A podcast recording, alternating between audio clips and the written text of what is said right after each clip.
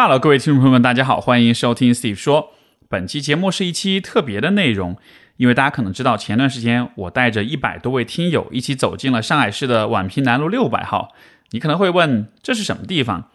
如果你在上海的话，你大概率都知道，这个其实是上海市精神卫生中心的地址。那上海精卫中心呢，也是全国范围内可以说是数一数二的一家精神疾病治疗的机构了。但其实公众对于这个地方的了解，会带着很多的偏见跟想象，比如说精卫中心每年的月饼都特别火，只要打上了宛平南路六百号这样一个标签，这盒月饼我听说曾经在闲鱼上炒到三千多一盒。当然，这样的现象可能也是因为人们对于精卫、对于精神疾病和相关的治疗机构，其实是带着很多的想象跟偏见的。有可能在很多人的心目中，会觉得这就是一个疯人院，这是一个住满了神经病的地方。而这也是我们这次活动非常重要的一个目的，就是带着大家走入到精卫，在这个地方去和大家一起讨论有关进食障碍这样一个话题。一方面对这个问题进行一些科普，另一方面也打破大家对于精卫、对于精神疾病的一些偏见跟想象。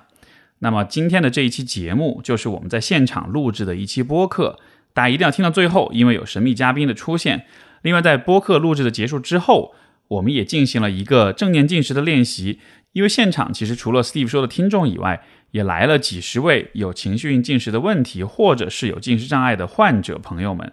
我们在一位心理咨询师的指导之下，一起进行了一个正念进食的练习，慢慢的享受了一顿午饭，也慢慢的陪彼此吃完了这顿饭。为什么是慢慢的吃呢？这其实是因为。缓慢的进食对于缓解和改善情绪性进食这个问题是非常有帮助的。包括在活动当中，我们也为现场的朋友们送出了一双带着精卫中心的 logo 的筷子，这个筷子上也写着一句话：“慢慢吃顿饭。”它也是在提示大家，当你在吃饭的时候，可以慢下来，可以更多的觉察到食物的味道，更多的体会到你和食物的关系。这样子的话，让吃饭这件事情变成一个更愉悦的体验，给你带来更多的满足感跟快乐，也避免你因为焦虑或者情绪不好而吃的太多、吃的太饱。那么，作为心理咨询师，未来我也会更多的去策划这样子的活动，让公众对心理疾病有更多的了解，也让心理疾病治疗的机构和公众之间有更多的交流跟对话。那么，如果你刚好也运营着这样的机构，我也非常的欢迎你和我联系，和我一起策划更多类似的活动。我会把活动现场的一些照片记录发在小宇宙的 show notes 里面，如果有兴趣的话，也可以去查看。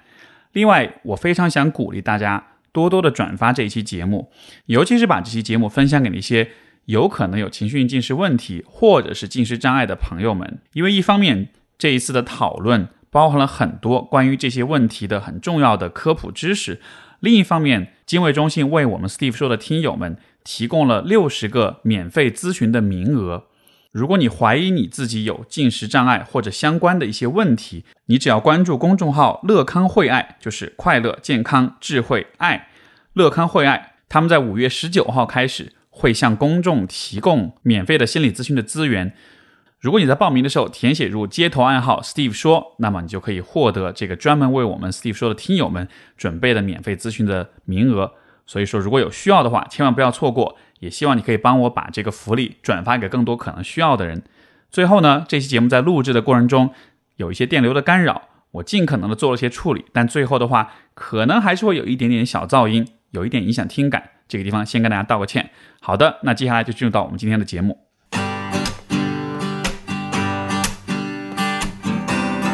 欢迎收听 Steve 说，和我一起拓展意识边界。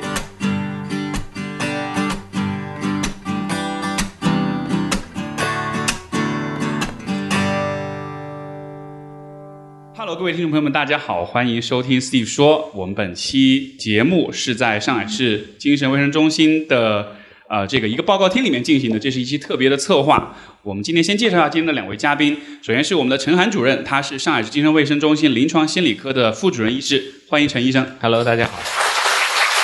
我们的第二位嘉宾是水毅，他是临床心理硕士，他的进这个专注的方向就是进食障碍的这个方向，以及他个人其实也有过一些相关的经历。所以也非常欢迎水毅。啊，今天两位嘉宾到这里来，然后我们做这样一个有关进食障碍的对谈。但与此同时呢，今天这场活活动也是现场录制，所以现场有一百多位我们的观众，呃，Steve 说的听众们，所以可不可以邀请呃，现场的观众跟在线上听节目的听众们打一个招呼，大家说一声 “hello”，来，一二三。Hello。好的，线上线下就这样子连接起来了。大家现场很多朋友是不是都是第一次来到宛平南路六百号？进来之后心情怎么样？今天我们这样活动，我们的主要的话题就是进食障碍。然后今天我们两位嘉宾坐在这里，呃，但是这个活动其实也有另外一个方面的意图，就是带大家走入到宛平南路六百号。因为我想，对于很多朋友来讲，这个这个地方这个符号这个符号吧，它有一些呃我们比较陌生的，或者是让我们觉得有一点好奇的一些部分。但其实今天带大家走进来，也是想传递这样一个意思，就是不管是关于精神疾病，还是关于精神疾病的治疗的机构，其实，在某种意义上，它其实就是一个很平常的地方。因为心理的问题、跟疾病、跟障碍，其实是我们每个人在人生的某一个阶段都有可能遇到的一个问题。呃，它是很重要，但它又并不是一个那么的特殊，那么的需要我们去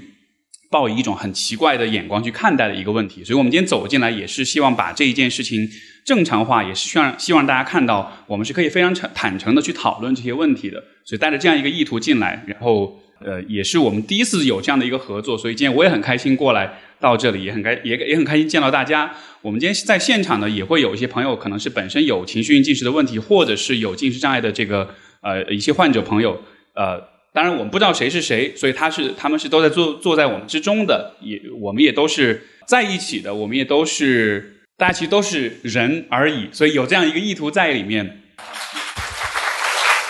嗯，那我们接下来就我们就先进入到播客录制的环节。前一段时间我看到一个电影，就是今今年奥斯卡最佳男主角奖。啊的那部片子，可能在座大家也应该都有看过，对吧？如果你没有看过的话，我非常非常推荐这部片子。当然，它的呃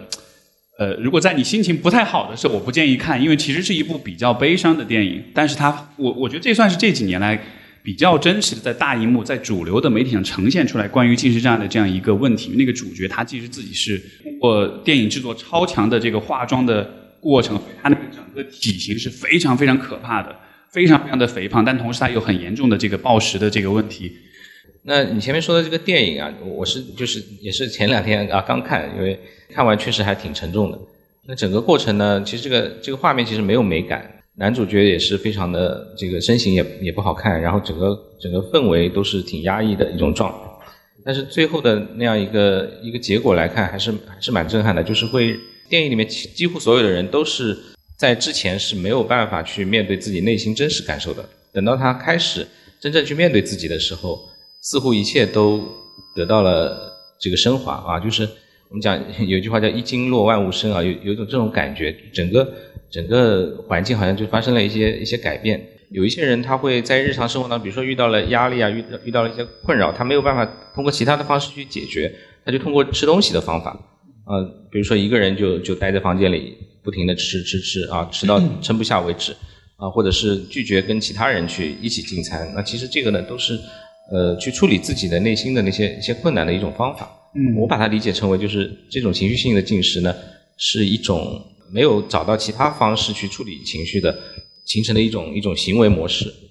所以就是它是看上去是关于吃的，但它其实本质上是关于情绪的。嗯，那水艺呢？这个说到这个电影，你你的感想如何？因为是这样，就是因为这个电影本身，它其实讲的，我个人觉得它其实全文的核心点就在于一个和解的过程。啊，为什么？包括这个所谓的疾病的定义，它的专有名词叫做进食障碍。就是我最早的时候开始了解到这个方向，比如说你吃东西正常或者不正常的时候，不能，其实当时会很矛盾。为什么在专业学术上会把它定义成一种障碍？比如说你所谓的可能会有一些厌食或者暴食成为障碍的时候，它其实就是说明了吃本身是，嗯，比如生物学本能，你想要去补充能量也好，要享受食物也好，是一个快乐的事儿。但是当吃东西这件事情。不能再让你带来快乐。其实，比如说，你觉得吃每多吃一口东西，它对你的价值已经不是享受，而是它会给你带来什么样的负担的时候，就其实整个人跟食物之间的这个关系，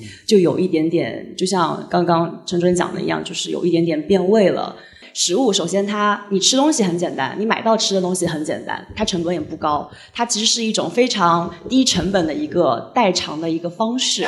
就包括你压力很大的时候不知道干嘛，边上放着一包东西，你可以直接顺手就抓过来，然后它至少机械性的消磨了你一部分时间，这样子。嗯，哎，这个也是刚好想问问这个陈医生，就是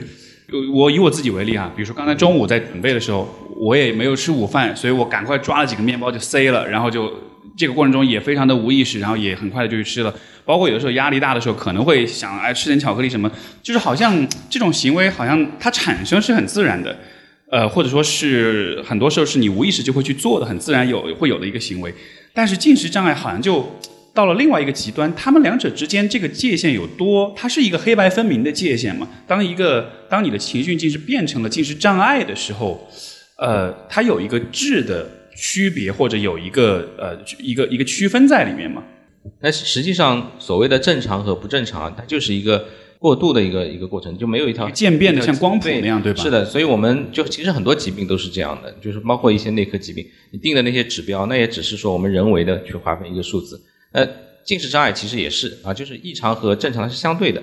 那我们讲这个任何诊断它都有标准嘛，那进食障碍其实也是的。呃，进食障碍它是有不同的亚型啊，不同亚型。那么我们今天讲的这个情绪性进食呢，主要涉及到贪食症和暴食症的这样的两种亚型。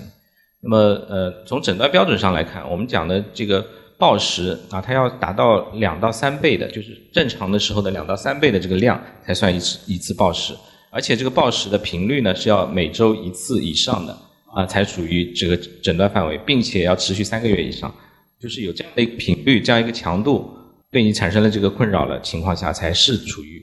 呃这个疾病的一个状态，需要进行治疗的。所以，如果只是偶然一次有这样的吃很多。这种其实是不算的，它是需要有一个持续的时间，是以及它的量上面是有一个界定的。对，明白。所以就是，呃，因为食物它本身就是一个人的呃要生存下去的所需必需品嘛。就从进化的过程当中来讲，我们总是在获取食物，获得食物对我们来讲是一个呃能够人能够让我们生命继续下去的这样的一个必需品的话，那我们会感觉到愉快，会有这个比较好的这种体验。那这种感受呢，就会保留下来。啊，这么多年的一个进化下来，我们可能就会对于食物，对尤其是甜食，因为甜糖分是最容易让人能够有能量去嘛去去进行这样的一个适应环境的，呃，这样这样一个物质，所以对甜食很多人就没有抵抗力嘛，尤其是是是一些特别甜的啊，像以前是水果对吧？那现在就是有很多甜点啊之类的。对。这些呢，其实就是说明啊，我们人对它是是有这种渴求的，是，而且一旦过量，那就是另外一回事。没错，而且你说这个，现在其实很多大型的这个食品公司，它每年会花很多很多的钱去做研发，去研究这个糖跟盐跟所有这些。呃，物质到底调配在什么比例是让人最不能抵抗的？所以就会不会有一种感觉，好像是以前如果吃自然食物的时候，我们只是自自然的吃，但今天有点像是人们在不有一波人，他们在不断的为了利益而不断的想要去攻陷我们的味蕾，想要让我们尽可能的失控，尽可能的去购买跟食用这些食物，就好像是这当中有一个有一种食有一种食物攻防战的感觉。就是就是说到这一瞬间的时候，其实有一点点。就有有被有被内涵到，因为我本科学的是食品科学、食品工艺学，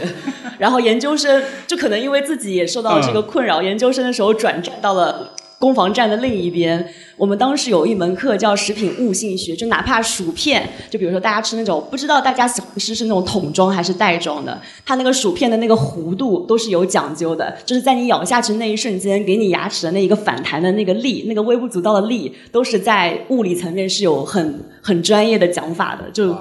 哇哦，对，就是只是对举举一个这一个例子，然后包括可能像我看在座女女生朋友蛮多的，就是不知道大家在现在买零食的时候会不会看背面那个配料表？就是大家不要相信上面那个糖的那个东西，就是实际上它哪怕为了让你知道它不是通过比如说蔗糖它代谢产生能量，它其实有很多的那种代糖。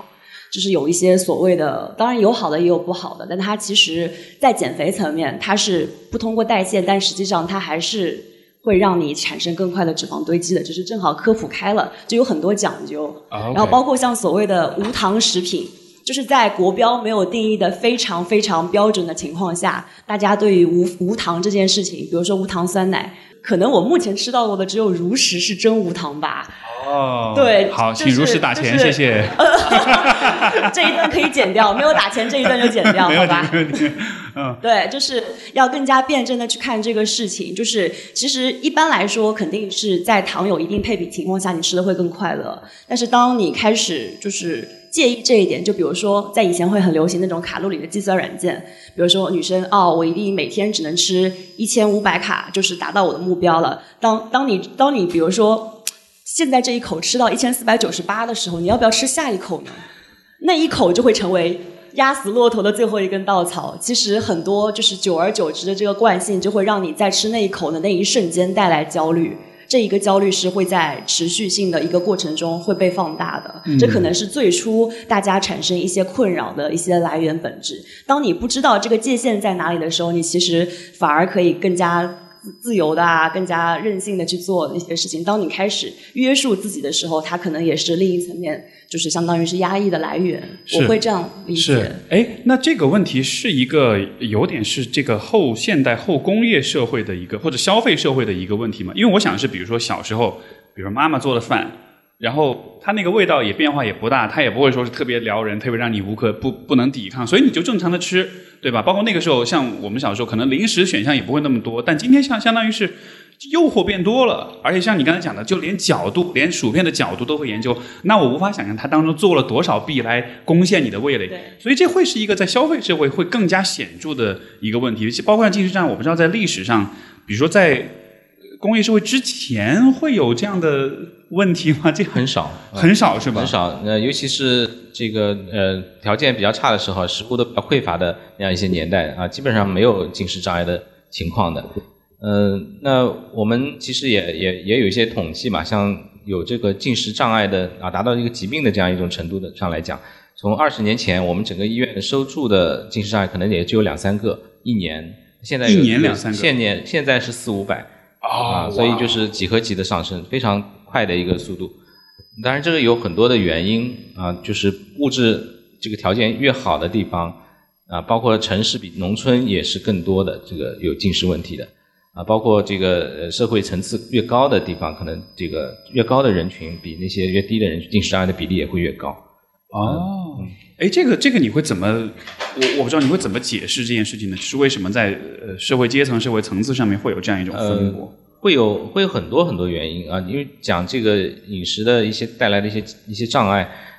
呃，涉及到很多方面。第一个呢，就是这个呃生物学的一些基础啊，这个我们就不谈。那我们讲的是这个社会文化的一个影响，比如说这个条件很好的地方，它食物很很充足，它可能就就不像那些啊没有。没有食物的地方，有有什么就吃什么，他可能就会比较挑剔了。对于食物来讲，他可能要考虑他的这个自己是不是喜欢，是不是符合自己的胃口，是不是符合自己对身材的一个要求等等。啊，包括文化环境啊，越是这个越是现代化的这个一个氛围啊，它的媒体的影响也会越多啊，就是互相的这个，比如说网络上现在有很多软件，对吧？这个瘦身瘦腿的。那么这种软件对人的这个饮食的影响是很大的。嗯，那心理学家曾经在这个呃九十年代的时候啊，美国的心理学在斐济，就太平洋的一个小岛上面做过这样的一个研究的。就当时的当地的人他是以胖为美，就他们原住民的文化是以胖为美，所以没有进食障碍的当年。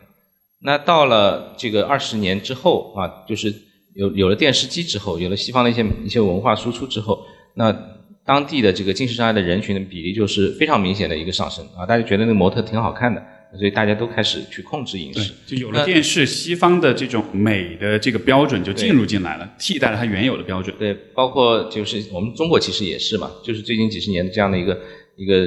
文化环境，大家都觉得啊，什什么呃 A 四腰啊啊直角肩啊之类的啊，这种影响还挺大的，尤其是对年轻女性。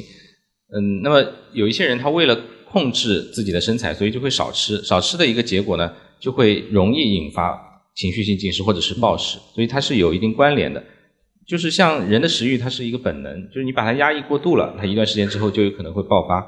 啊，就像热水瓶的瓶塞一样，就爆爆控制不住了，就要迸发出来，就成为一个问题了。所以现在为止，我们已经我已经发现了三个维度了哈。第一个维度是食物本身，现代的这种。呃，精加工的食物本身的那种诱惑。第二是跟情绪处理有关。第三个可能就是在媒体的角度给到我们的这种压力，尤其可能我觉得对女性可能比较显更显著一些。对这种身材的这种要求，呃，包括刚才这个陈医生讲的，像像在美国，比如像 Instagram 上线之后，尤其是对于青少年女性的这个进食障碍这方面也是很显著的一个增加，所以就啊这么一想，觉得好难，好多好多好多阴谋 在在在把我们推向一个更不健康的方向。对，就是当你想要去控制食物的时候，食物也在控制你啊。就是这个时候，你你如果太想要去把它成为你的一种一种方式，要要去呃任何时候都要做到很精确，或者对你的身材也很精确的时候，那那个时候你可能已经被它所控制了。如果这样来说，那我不知道从你们二位的角度，什么样的类型的人，比如说什么样的性格，或者是我不知道什么样的认知跟情感情绪反应的方式的人，会相对比较容易受这个方面影响的？因为我感觉也是有一些人是相对不那么在意这个问题的。就是外形也好，进食的这个方面也好，在这个方面会有一些共性，有些规律吗？你们觉得？呃，这个其实可能跟你这个人的自我认知是有关系。有一些人本身是就是比较拧巴的人，我在比如说我在成绩上，我就要求我自己成绩要特别好；我在工作上就要求自己特别特别努力。那么反而在推进下去，当大家比如说像。可能我当然我不认可，就是对女生的要求是，比如说白瘦幼有这么一个概念在。当然我当当我的认知认可了这一个大众媒体的定义之后，我就会朝着这个方向去要求自己。那他本身对自己要求很苛刻，就会一直朝着这个目标去逼迫自己。可能本身自己也没有特别想要这样子，但是久而久之就会。它会有很多的所谓的反扑的出现，然后可能会就是更加容易去去就是遇到这样的困扰。那你说这种比较拧巴，我能否理解为就就好像是他他他自己有他自己的一些感觉跟判断，但同时他也比较容易受外界的影响，所以当外界有了一些灌输的标准跟期待以后。有点像自己的立场，或者是这个不是特别的坚，也不是坚定嘛，但就是比较容易受外界影响，比较容易受他人评价的影响，是是这样一个意思。我会觉得是，就比如说，任何一个人，比如说你吃东西，比如说啊，你吃好多啊，啊这么油你也吃啊，或者说哇你变胖了耶，之后你怎么处理这一句话？这句话会对你带来什么样的内心的一个反馈？这个反馈可能就是最终你。应对类似的事件的时候，就可能会走向两极的一个本质的来源。是，就是应对这句话呢，我我的理解是说，呃，一个是你的这个认知上面，你的想法，你怎么去理解这句话；还有呢，你的行为，你你你会因为这句话而去做些什么？有一些饮食问题的人，我们做过做过一些研究啊，包括我们也看了一些相应的一些文献，其实还是有规律的，跟人格特征是有有联系的。呃，像比如说厌食症的人，他们更多的是一种强迫性人格。做事情呢，非常的刻板啊，非常的认真仔细。那么，呃，有贪食症的人呢，他们会有冲动性，就是有暴饮暴食那那些人，他们的性格特点是做事情会有冲动性，比较情绪化啊，然后呢，会有非黑即白的这种思维方式啊，就是没有办法去非常的去稳定的去让他自己的这个这个冲动啊控制下来，会有这样的一些一些特点，包括存在低自尊啊，觉得自己不够好，所以才会。因为别人的一句话而影响到自己啊！假如他自己对自己足够有自信的话，其实别人说什么都不会影响自己。这个我觉得延伸出来一个很有意思的问题，就是我们怎么看待别人的评价跟看法，包括审美上这种对你的期待。因为你反过来想，呃，如果你鼓鼓吹一种，就是我完全不在意别人的评价跟看法。好像这样也不太对，对吧？因为我们是社会性的动物，我们需要跟他人互动。如果你完全不在意别人，你可能在大多数人眼中，可能就是一个也许不是那么令人很愉悦的或者很喜欢的人。那那样子的话，你其实也会有点给自己创造一种社会孤立，别人会远离你。但同时又有一个另外一个就是你太在乎别人看法，所以就中间这个平衡，你们觉得怎么看待这种平衡？我我的看法是，呃，其实不光是在就就是这个评价的这件事情上。在在很多啊，我们日常其实所做的大部分的事情啊，只要是跟人相关的，几乎都是在做这么一件事，就是怎么来平衡，呃，就是让别人舒服和让自己舒服啊，这个度在哪个哪个位置？就是如果你过度的让别人舒服了，你委屈自己了，那你可能会出现各种各样的问题和压力；如果你太让自己舒服了，那你的人际关系可能会很糟糕，大家都不喜欢你。所以要找到那个适合自己的那个点啊，你的那个承受力，包括你你跟其他人的这样一种关系的模式的。呃，建立起来是什么样的一种一种特点？要根据自己的一个独特性来做调整。我理解，可能这种挣扎跟冲突可能是一直都会存在的。呃，如果你试图找到一个标准答案，就是我找到一个黄金标准，然后我一劳永逸解解答了这个问题，我以后再也不用担心。这个可能就是一种我觉得是不切实际的一种期待。我的感觉更像是我们好像是需要随时随地的都始终去思考，在这一件事，在这一个时刻，我到底更多的是照顾我自己还是别人？它像是一个持，像是你在持续在做的一个运算，而不是说你提前算好答案，以后都抄作业这样子的。是，就是很呃很多人的这个情绪情情绪性的进食呢，它是在没有人的时候，那就一个人的时候，我们有一个词叫夜间进食综合症，就是。晚上吃啊，晚上吃。感觉说的就是我。我们看到外面那些那些这个美食的那些那饭店啊，深夜食堂之类的啊，这种很诱惑是吧？就是晚上其实人的食欲特别容易会会增加。然后呢，有些人甚至晚上醒过来以后，他要要去吃东西啊，或者说有些人他就睡觉之前不吃就睡不着，那其实都是一种呃通过食物来让自己能够平静的一个一个状态。所以呃，就像你刚才说的这个呃。这个去怎么来平衡这这个人际关系的一个问题啊？我的理解就是说，你有情绪性进食，往往是自己在处理自己的那些困难啊。这这些困难来自于什么呢？可能你在跟其他人，比如说你在白天跟其他人交往的时候，你你承受的压力过多了，你可能太满足别人了，太讨好别人了。从精神分析的角度上来讲呢，这个食物呢，呃，它是一个一个呃人跟一个婴儿生下来之后，他跟外界连接的一个第一个桥梁啊，我们叫过渡性客体。它相当于一个妈妈的一个角色，就是给给你这个食物，让你生生存下来，同时也是一种精神食粮，就是让你获得满足感。所以这个食物是最容易让人获得安全感。你你说这个让我想起那个《老友记》里面谁对 Monica 说过一句话：“你吃的是食物，不是爱。”对，就是在说这样一个意思。是是的，所以很多人他会把这个误以为就吃东西是是让自己能够获得爱的一种一种状态。所以我我们当自己感觉到要失控啊，吃东西失控的时候。可能要需要停下来想一想，那我这一刻我的情绪是什么？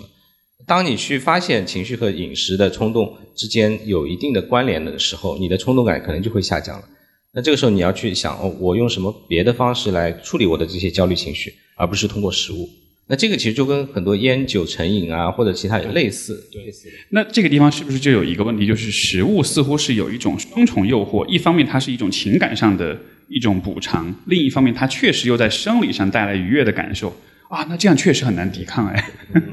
是，所以为什么那么难？还是内啡肽？对，是的，就是它会直接作用到就是你的生理层面的反应嘛。它可能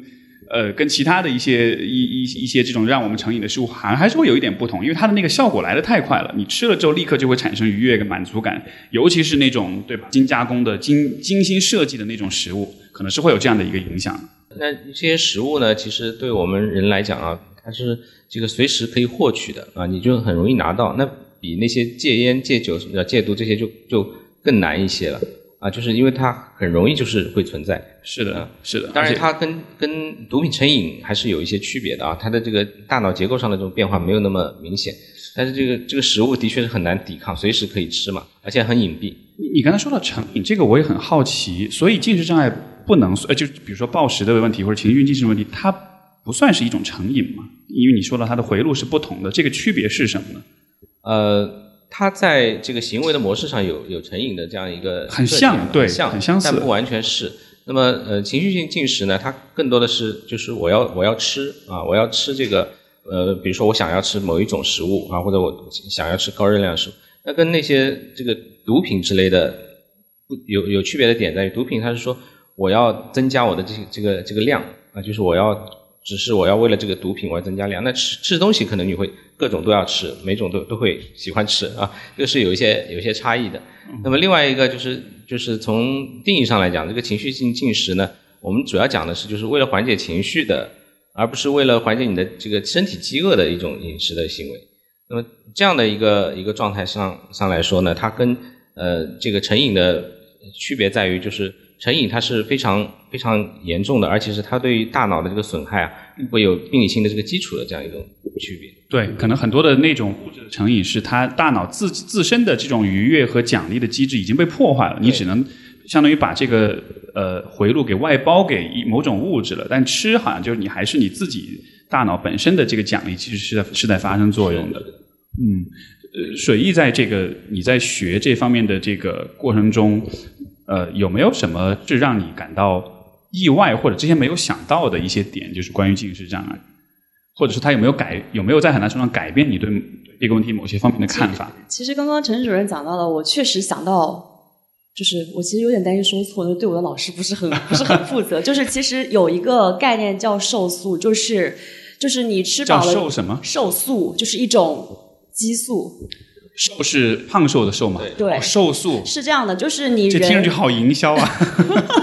不不不不不，听完之后就不会觉得了。是这样的，就是你人，因为因为我们比如说吃饱这个概念，其实有两个维度，一个维度是你比如说进食到你满足，你大脑觉得哦，我今天吃的差不多了，这个一般来说是会在七八分七八分饱左右。但是第二种概念就是你生理性的饱，就是你的胃已经感受到它撑了，它胀了，很不舒服。这个时候停，其实你在停止的时候，因为包括食物，还有一些可能在过程中是会有一些过量进食的。然后，因为像刚刚陈主任提到，就是呃，你比如说厌食、呃贪食或者暴食症，你吃东西它有几个比较大的一个特点，就是你会吃的非常快。然后第二就是比正常人吃的快更多。第二点就是你会吃的量是两三倍甚至更多。在这样一个情况下，你为什么会刺激你一直去保持这样一个状态？就是当你真正的就是长时间保持这样状态之后，那个瘦素。它是让你觉得饱，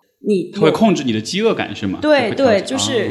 如果厌食症的人，他可能会出现越吃，呃，不是厌食症，就是暴食症、贪食症的人，有进食障碍的人，他可能会出现越吃越饿的感受。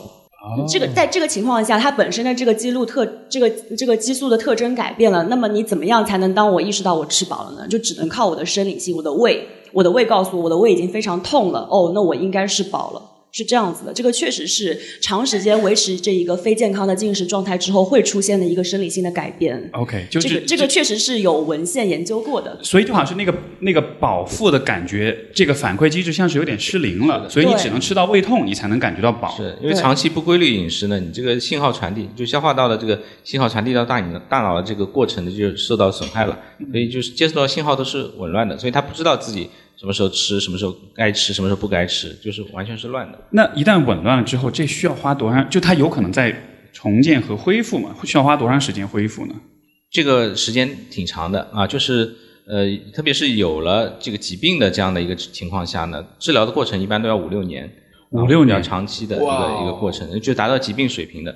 那我想起那个那个二零年的诺贝尔文学奖的得主啊，那个叫格里斯，好像就是啊，他是有这个进食障碍的一个疾病的，他曾经是有七年的病程，然后也是服药，也是做心理治疗，最后是康复了。这个时间比我想的要长很多，平均是要五六年。所以就好像是你在一开始，你可能只是有一些的情绪进食，可能偶尔的不开心了吃一下，但是随着这种习惯不断的累加累加，到了最后，你越一旦越过了某一个点，当你出现了生理上的这种生理信号的紊乱以后，然后那个后面好像就是一个很漫长的一个一个过程。是哦，那其实就是有些人的这个饮食的问题，他是从小就有的。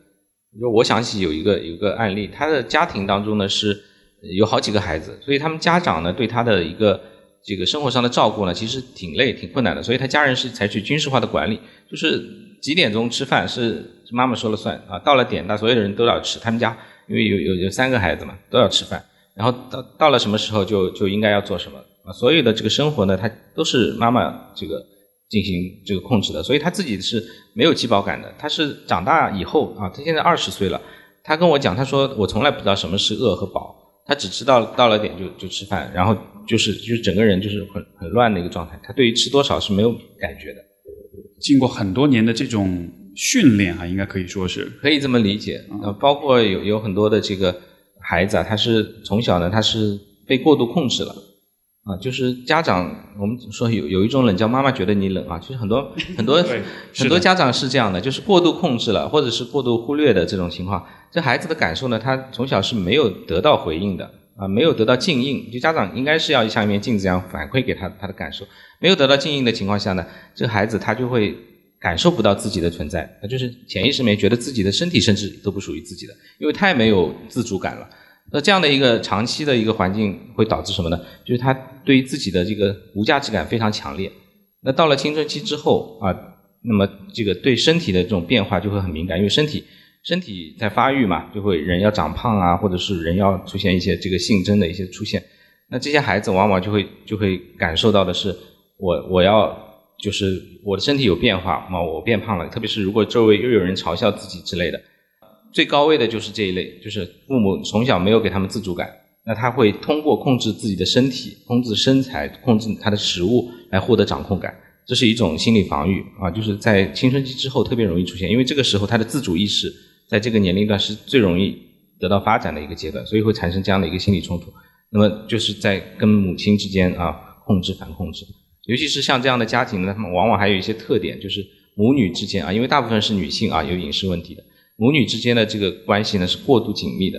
就是才呃我们心理学上叫共生的一种状态，两个人似乎像一个人一样，情绪互相影响非常强烈。对，这个父亲往往是缺位的，长期是不在不在家庭当中的，对家里面的事务参与也很少，所以这种情况会造成这个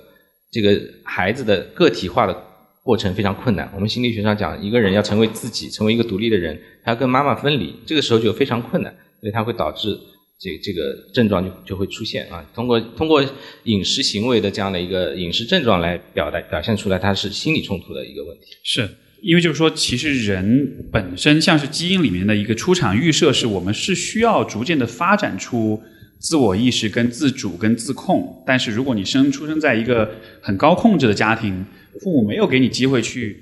感受到你自己的内心，包括你的身体，对吧？就像刚才你讲这个。呃，按点吃饭的这个问题，就好像是从小你接受的训练是有意识的让你不去感觉你的饥饿，经过这样经年累月的影响之后，可能慢慢的你就真的就感觉不到了。但是因为有那样一种对掌控感、对自主意识的这种需要，所以我们长大之后会找一些像是一些旁门左道的方式来补偿。那可能在吃这个方面出现问题，就会是一个补偿的一个一个一个方式。是我我今天跟两位聊，我觉得。有一个很大的感触，就是我们跟吃这件事儿，我们跟食物这件事儿，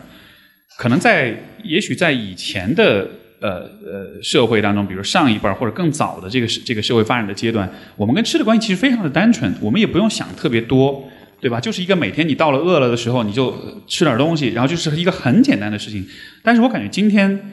处在我们现在这样一个环境跟时代里面。好像我们跟吃的关系已经不可能简单了，就是我想要保持简单，也很难，因为有太多的因素在影响着我们跟吃跟食物的关系，以至于就是我不知道你们会有这样一个感觉，我们其实是需要在很大程度上进行关于吃、关于食物关系的这样一种教育的，它是一个很复杂的问题，所以它其实应该是一个我们花很多时间去思考。呃，我前段时间是有写过一篇文章，是有关网暴的。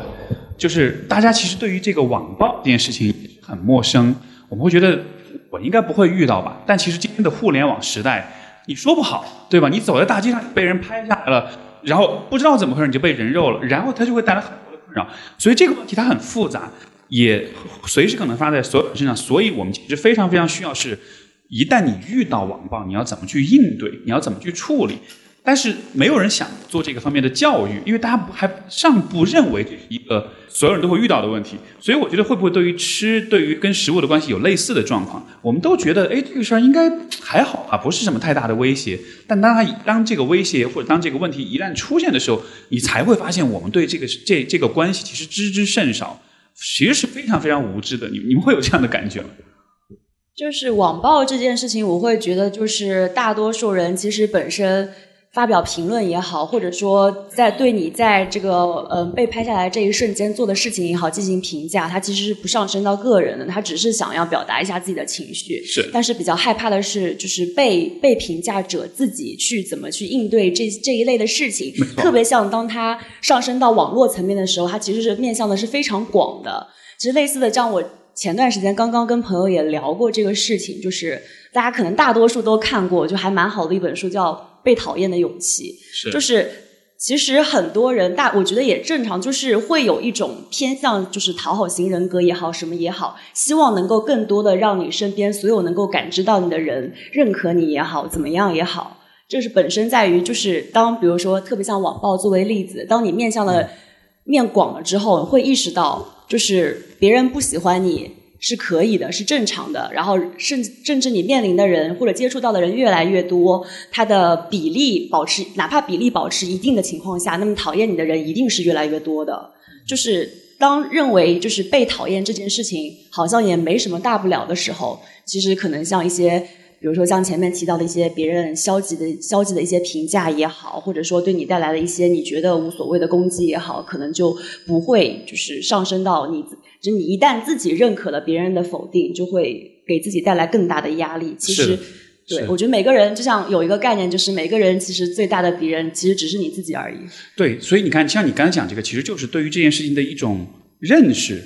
如果没有人告诉过你，你不用主动去接别人打出来的子弹，你就会无意识的去主动去接。因为我很喜欢用这个比喻，就是网上的这些人发出的评论，他们在拿着枪在打某个地方，你不用去接那个子弹，但是我们因为会觉得是冲着自己来的，我们就会去接，然后最后我们就会受伤。但是你看这个这个事情，你跟。呃，你你跟这个人讲了，他就意识到哦，我不用这么做，然后这个问题就不会是个问题了，对吧？所以我意思是联系到呃，比如关于近视障碍的问题也是这样。尤其我好奇从呃陈主任的角度，当你们比如说在收治病人的时候，你们会不会有这种感觉，就是大家在这个问题上其实认识非常非常的少，甚至是非常无知的，所以这种无知在一定程度上也增加了风险，增加了近视障碍的这种概率。是呃，可以说这个近视障碍的这个这个宣传工作还是还有很很长的路要走啊。就是有很多人，他们真的是不知道自己是患了这样一种疾病。那么有有有不少的人，他因为吃的少啊，或者是暴食，他会出现身体上的问题。他们一般会都会在内科看，去消化科最多，消化科、营养科啊。有些人他因为停经啊，就去去那个妇科或者内分泌科。就是都是在辗转于这个综合性医院，他会觉得是一个生理，他就觉得是生理的问题，所以呃，就是很多人甚至很多年以后，他才会到心理科来看。那么内科医生呢，他可能可能也并不了解这个疾病，所以我们现在也是成立了这个近视障碍的一个一个联盟啊，一一个学组。那么这样的话也做很多宣传的工作。那所以这样的话呢，大众对于这个疾病认识也在提高。这个背后是不是也有另外一个背景？就是其实在中国社会当中。整体来说，对于心理健康和心理疾病的这种意识，相对还是比较弱。因为我感觉好像不光是近视障碍，其实有很多心理疾病，一开始，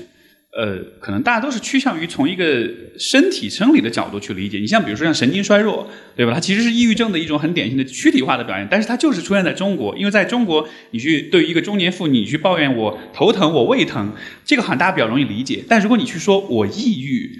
可能很多时候人们都不太明白是什么意思，会觉得是怎么着，是你矫情还是怎么样的？所以就好像是这个会不会也有一个文化的一个反馈，就是如果你把自己的问题描述为是生理的问题，似乎像是环境的接受度跟理解度反而更高一点。的确是的，你你说自己身体不舒服，大家都会来关心你，会会来理解你。那如果你只是说你你自己吃饭吃不好，那父说不定父母还把你骂一顿啊！这个这这么大人不会好好吃饭啊！是我见过很多这样的父母。所以就是人总是会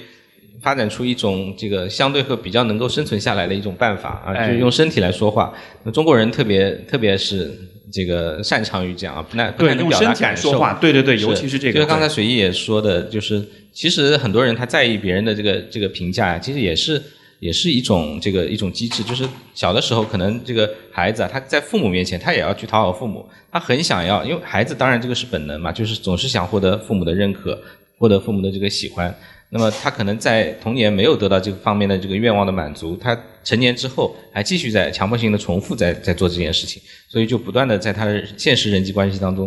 呃，继续采用这种方式，甚甚至导致了最后的一个一个。疾病的一个状态是，而且就是刚才你说到那个，我你刚才那个那句话还蛮戳我的，就是他是在用身体在说话，就好像是我如果不用身体说话，我用其他的方式我说的话是听不见的，就是我的父母是听不见的，所以我只能用身体说话了。那如果是从这个角度去讲，在你们看来，当一个人产生近视障碍或者情绪近视的问题的时候，你觉得他们是在用身体说什么？他们他们表达的是什么？我想到的是。我想做自己，我想做自己，嗯，这个还蛮戳人的。就是你如果代入去想一下的话，其实还蛮，就好像是没有人会关注到你可以做你自己，或者你应该做你自己，但是像是一种无声的呐喊，一种渴求一样。我在用这样一个，而且是一个很伤害自己的方式，在在表达这个话。因为他可能也很无助，他没有其他的方式。就像你前面说那个电影，那个金金，对，他其实很无助，整个氛围，电影的氛围就是很无助、很绝望的一个状态。他其实没有办法真正去去完成他他的那些心愿，嗯，那里面他前期也说，每个人都很努力，都做到最好，但是还是很难。嗯，就是用这种方式，他只能通过跟食物相伴的一种方式。所以很多有情绪性进食或者有暴食症的人，他会来描述说，食物就是他的伙伴，就是进食障碍是他的伙伴。就吃东西的这个过程，就像陪伴他一样，他会得到抚慰。嗯。水意呢？你觉得呢？如果是这个是这个过程是用身体在表达，除了刚才陈医生讲，你觉得还有什么是大家在表达的？刚刚刚刚那一瞬间感觉特别强烈，冒在我脑海里的那句话一模一样，我也会说这样一句话。对，就是想要做自己。对，它其实是一种，就是当你一直在被控制之后，你想要跳出来控制自己，哪怕我做的事情可能会伤害我的身体，但是这个所有的所有的行为都是我自己可以控制的。我想要去达到什么样的状态，或者我想要做做什么事情，这一个感受带给自己的冲击是很很快乐的。对，嗯，这样的一个表达，呃，我我听完你们的回应之后，我有一个很双面的一个反应。一方面，我觉得这确实让人感到很遗憾跟很悲伤，因为这意味着你在过去的时间里面，你其实是没有太多机会跟空间许可去做自己。但是不是另一方面又有？又有一个更积极或者是更乐观的角度，就是都这样了，你还在依然坚持着想要做你自己，就好像是那个那个那个力量，那个那种生命力是没有熄灭的。就你懂我意思吗？因为如果你已经完全就放弃不要做自己了，你也就不会出现这个问题。但你还在表达，你还在呐喊，意味着你还在 fight，你还在你还在扛，你还在挣扎挣扎。这个是不是也是一种韧性的表现？呃，但是有点遗憾的是，这个这这个部分呢，可能很多人是在潜意识层面的，他没有上升到他的大脑当中，啊，他只是在用他的行动来来表达这一点。很多人在做了很长时间心理治疗之后，他才会意识到，原来是我有这样的一个一个需求。在这之前，他们只是在跟他的父母在斗争，在餐桌就变成战场了，就是不断的要去因为这个饮食的问题而斗争，实际上是争夺的是自主权。怎么来做自己的这件事情？所以好像是这种想要去做自己的动力，它也是一股有利于你的能量，但是似乎你得是有意识的去运用它，把它用到对的地方，这样子似乎才能帮到你。是，就是我的理解是要打破一个平衡，就是我们心理学上讲这个所有的心理疾病或者症状，它都是有功能的，它的产生呢一定是它它有它的必然性，产生了之后，可能你比如说你原来的家庭的一个失衡的状态。就会变得平衡了，重新再平衡这个这个家庭。我我我想到了一个例一个例子，就是我的一个一个患者啊，他之前啊也是有饮食的问题啊，进食障碍，然后他做了心理治疗，做了很长一段时间之后，呃，他会说，他说医生，我不能好，不能好起来，呃不能好起来，就是他他不想要好起来，是这个意思吗？他不能够好，不能够好，可能也想，但是不能好。问他为什么不能好？因为他说，如果我好起来了，我的父母就要离婚了啊，嗯嗯，所以这就是他的功能性。对，就是在他在他有了这个疾病之后，他的就面临这个离婚的这个家庭，他他们的父母就重新聚集在一起了，就开始都来关心他的身体，带他到处去看病，夫妻两个就开始配合了。所以这个孩子他用他的这个身体啊，他用他的这个疾病。在表达他这这样一种愿望，就把这个家庭重新聚在一起，起到了这样一个一个作用。是，这个是很经典的，在家庭治疗里很常见哈。就是孩子的很多问题，你说进食障碍也好，抑郁也好，网瘾也好，行为问题、厌学，就是好多时候其实真的往深一步去看，你会发现其实跟他自己没关系，是他背后那两个大人，他试图用他的一个很直觉的，甚至可能是很很单纯的方式，试图去解决两个大人的关系的问题。这个这个在像在你们收治病人当中会经常会有这样的状况，非常常见，非常常见。我们所以每一个有精神障碍人来，我们都要做家庭治疗啊。这个也是像我们自己平时咨询师同行之间也会有这么一个说法，就是我们都就是就是很怕做青少年，因为青少年的问题往后一深入，发现全是爸妈的问题，是。但很多时候爸妈又不配合，爸妈又觉得我没有问题，是小孩子的问题，是很多家长都是这么态度。那那你们会怎么去？怎么说呢？去去去拿下去搞定这些家长？当然，这个就可能涉及到一系列的这个这个心理治疗的一些一些理论。嗯，但是对对于青少年的进食障碍来讲，我们今天讨论进食障碍啊，进食障碍来讲有有一些独特的一些心理治疗的方法啊，我们讲叫 FBT，就是基于家庭的一种心理治疗，它也有它的一套操作流程啊，主要就是来管理他的这个饮食，同时要也去处理他们的交流的这个模式。嗯，明白。哎，那从从水毅的经验来看呢，你觉得就是说在呃，我们如果从这个还是从功能性的角度来说，在你所了解的案例或者是研究当中，除了刚才讲的就是关于家庭关系这一块，它有一个像是一个弥合的作用，呃，还还有什么其他的功能性的这作用吗？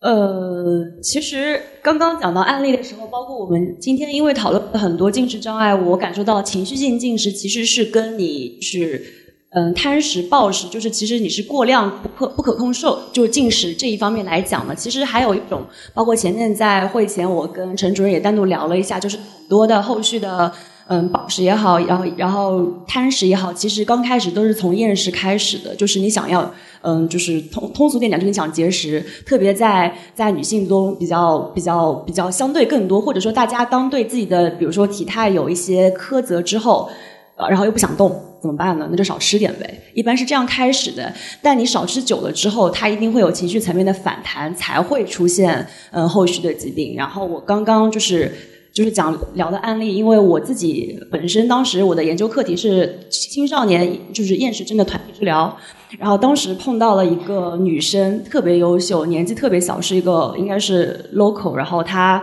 应该当时是在牛津大学读大一，然后就是特别严重的厌食症，特别高，一米七四的一个女生，只有八十斤不到。她每天拒绝照镜子，拒绝看到一切玻璃类的东西，因为她只要通过这个玻璃看到自己，就会觉得自己非常胖。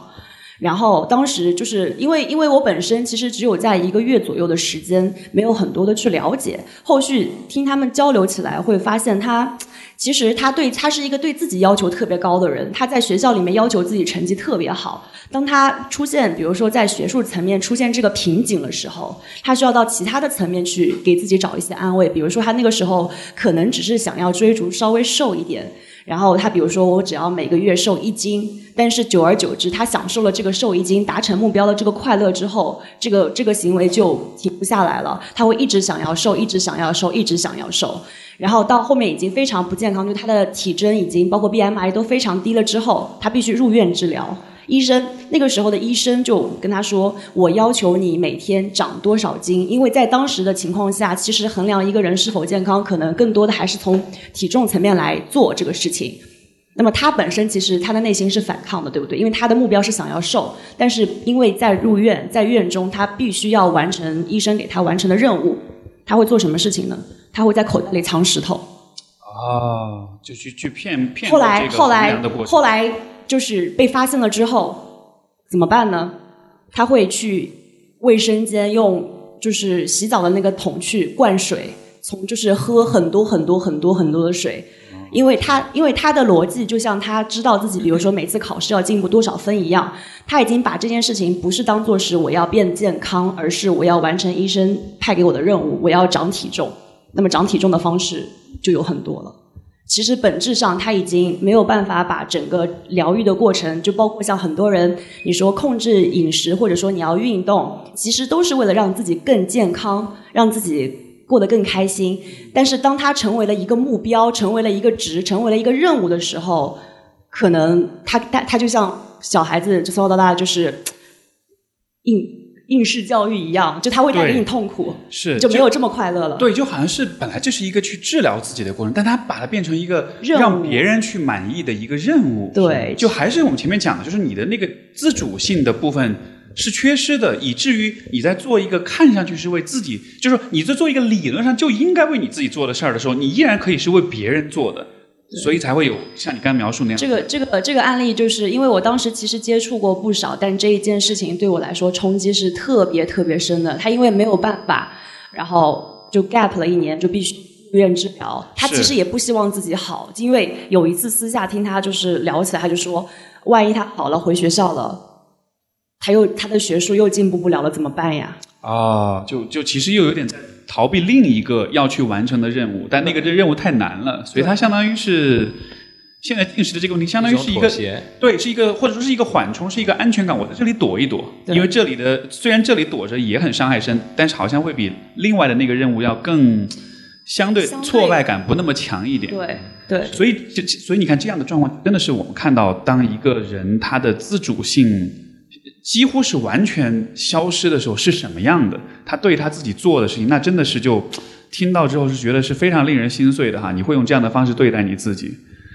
在陈医生的你们的这个收治的病人里面，会也会看到类似的情况。非常常见。那就刚才他说的时候，我就会想到我们病房里有有很多很多这样的人，他们会因为我们要监测体重啊，那有些厌食症的人必须要长，不长他会有生命危险啊，但是他宁愿要把自己饿死啊。有些人甚至来了以后，他就说我就我就是要把自己饿死啊，他就明着这么说啊，所以很严重。那他们会在称体重的时候呢，会各种作弊啊，就是包括藏金属的东西啊，藏在这个甚至内衣里面都会藏，就是为了去看上去长了一点啊，实际上他并没有没有真的长。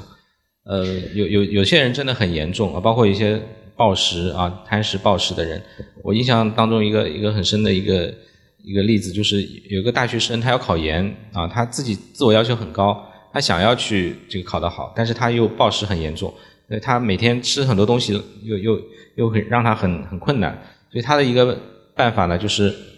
他把自己的桌子搬到了卫生间里面，啊，然后呢，他每天叫很多外卖进来，然后吃吃完就在卫生间里吐，啊，整天就是做这个事情，从早到晚就待在里面，嗯，他家人也非常痛苦。你们那那你们会怎么去帮助人们去恢复它？因为因为我理解这个从表象上来说是恢复它的，比如生理上的一些指标。呃，进食的这种行为的这种调整，但是好像有一个很核心、很本质的问题，其实是恢复它的还是自主性，他能够去做自己，他能为自己这个部分，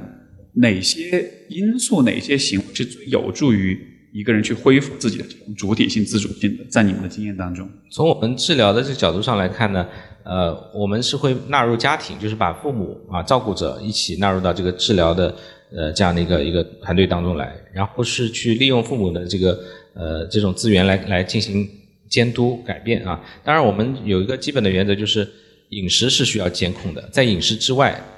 让让这个父母鼓励这个孩子更加多的去获得掌控感，就是让他的自己生活啊能够有自己想做的事情，父母可以去帮帮助他满足。但在饮食，他在进食障碍恢复之前，他还是要听这个治疗团队，听他的家长一起来管理他的饮食，是这样的一个差别。所以好像是父母或者身边的人的参与跟鼓励，鼓励他们有更多的去控掌控自己的生活，为自己做选择，这是很有帮助的。是的，对。从水艺的角度，你觉得还有什么是能够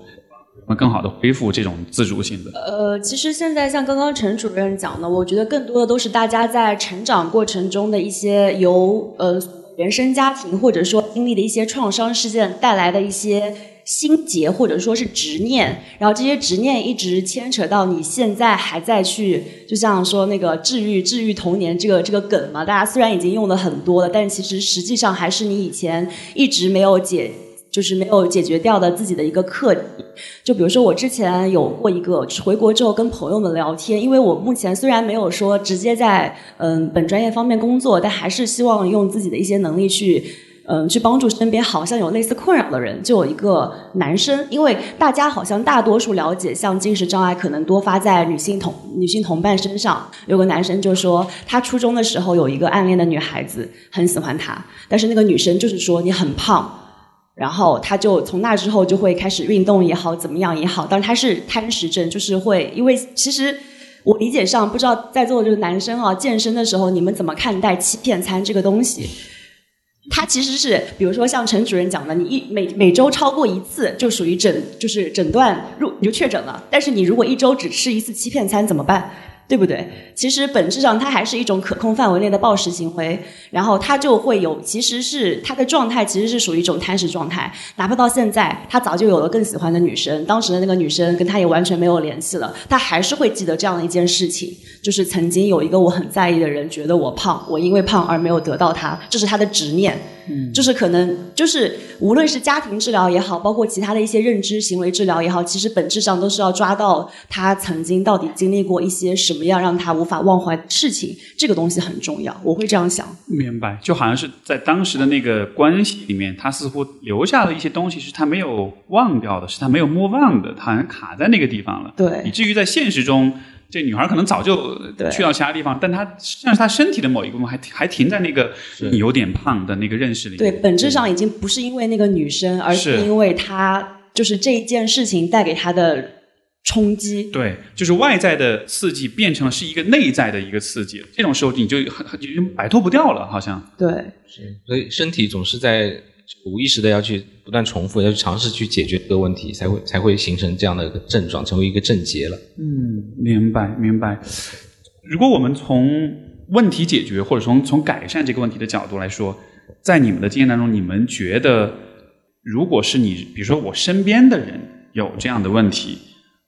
我应该怎么去帮助他？我应该怎么去对待他？哪些事情是对他有好处的？因为我的了解是，像我也好，或者是我的很多的身边的朋友也好，当说到这个问题，大家都会说：“哎，我认识谁谁谁，我甚至生活中有认识一些朋友，他们是有这样的问题的。”所以我好奇，站在旁人的角度，怎么样的一种对待方式是最有利于他们更好的去恢复、去疗愈这个问题的？就是我我的一个建议呢，就是嗯，保持关心，然后去接近他，然后去去理解他为什么会有这样的行为。啊，当然，我相信很多人他们会很隐蔽的，他们其实不太愿意让这让其他人知道的。大部分有暴饮暴食的人，他们会自己一个人去吃，所以呃，这也是一个呃一个问题。所以我们需要去关心那些呃离我们很远的人啊，他们总是一个人待着，我们可能去去了解了解他。啊，看看他的困难在哪里，关心他本身可能就起到一定的作用。你你说这个让我想想到一个很有意思的问题，就是你看，其实我觉得今天我们说一个人有抑郁的时候，呃，我觉得大家变得没有那么不好意思去讲了。我觉得今天我们对于我有抑郁这件事情，其实那个态度是越来越开放，越来越能够去分享、去讨论的。是，但是近视障碍这件事情，像是还是处在一个。就像你说的这个事儿，我是得偷偷的做，我我也不能去讲。它同样都是心理疾病，但是为什么会有这样一种态度上的差异呢？这个是不是也会和我不知道，比如说社会文化和舆论会有一些有一些关系？你们觉得呢？我听到的一个一个反应啊，就是很很常规的一个一个反应，就是家长来自于家长，他就会说吃饭都不会，连吃饭都不会啊，就是一种有点带带着羞辱性质的，你连吃饭都不会，这么大的一个人啊，这个。一种本能你都做不好，那他可能就会感觉到很很没有办法去面对这种羞耻感，就好像是这个吃饭，因为它是一个日常生活，像是一个基本生存技能一样，所以如果你在这件事情上处理不好，就像是有一种很底层的对你这个人的一个否定，一种否定，就觉得这是一个很基本的事情。呃，啊，我明白，所以他抑郁可能更像是一个更打引号更高层次的一个情绪调节的问题，所以大家会觉得那是一个更复杂的问题，你处理不好那是可以理解的，但是吃饭就。大家会觉得是有这方面的一种偏见，像是对吧？我我相信这样的科普做的多了，可能大家也接受度会提高一些。是是，这这这也是我们今天的这个讨论，包括今天这个活动，其实就达到这样一个目的，就是就是把这件事情公开去讲。就第一，它没有什么羞耻，没有什么不好意思；第二，就是应该正面去直面它，去疗愈它。以及它的产生其实有很多的因素，而且尤其是我跟你们聊了之后，我有一个很大很大的感触，就是这件事儿，就是就是人处理好。尤其是现代人要处理好跟食物的关系，其实非常挑战。我甚至会觉得，你跟食物的关系是健康的状态，这其实是例外。这其实是要么是你运气好，要么是你真的花了很多的功夫去思考、去研究这件事情。但其实有好多的坑 在等着我们，其实是非常非常容易走进这些坑里的。你看，不光是一个是原生家庭的问题，对吧？然后又有你自己情绪调节的问题，然后又有这个食物本身的这种诱惑，然后又有就是。媒体对于身材、对于美的这样的一些这种呃这种期待，又有比如说关于孤独的问题，关于你自己独自一个人生活等缺少社会支持，你看这几个维度描述下来，这不就是很多现代都市人典型的生活状态吗？所以能够把这个关系处理好，我觉得反而是一个很难得的一个状态。就是我我想到一句话，就是这个是乔布斯说的啊，就是呃他叫。Stay hungry, stay foolish 啊，他本意当然是求知若渴嘛，就是这个意思。呃，但实际上看起来就是你你你如果真的没有没有好好的去吃东西的话，可能真的会就挺愚蠢的啊。我们怎么来去让自己能够跟食物能够和谐共处啊？这这其实是一个一个问题。那英文里面还有一句话叫 “You are what you eat”。对，就是你你吃的东西，就就是你，其实也事实上也是我们这个这个中文是不是叫吃啥补啥？中中国有很多话，什么民以食为天，什么食色性也这些，就是就是人真的是就是吃下来的东西就会变成你，你跟他的关系也也真的就是要要成为一体的，要要要和谐相处的。我我前两天正好刷了一个视频，也很有意思，就是一种海洋动物叫海蛞蝓啊，就是一种软体动物。其中有一种呢叫做夜羊，就长得很像一只绵羊，但是它很奇怪的，就是它会吃那个海藻。吃好海藻以后呢，它身体就有海藻，它就可以进行光合作用了。它是为数不多的 进行光合作用的动物，所以它它它有另外一种海蛞蝓，它也跟它类似的，甚至就一天一一一生只吃一顿饭。就是生下来以后吃好以后就再也不吃了，它一直到死 啊。它有光合作用来获得养料啊，这这个挺有意思的。想到这个，好的，那呃，我我们今天讲这个话题啊，我觉得很坦很坦诚的说，其实还是会有一些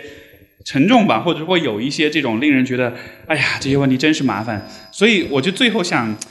升华到一个更为乐观或者更为鼓励人的一个角度，其实也是想，尤其是像呃陈主任去请教的一个问题，因为你也讲到这种问题，像近视障碍其实需要花五六年时间，所以它整个病程很长。在这个也就意味着你的病人们可能他们跟你在一起共同的努力，其实会花很长的时间。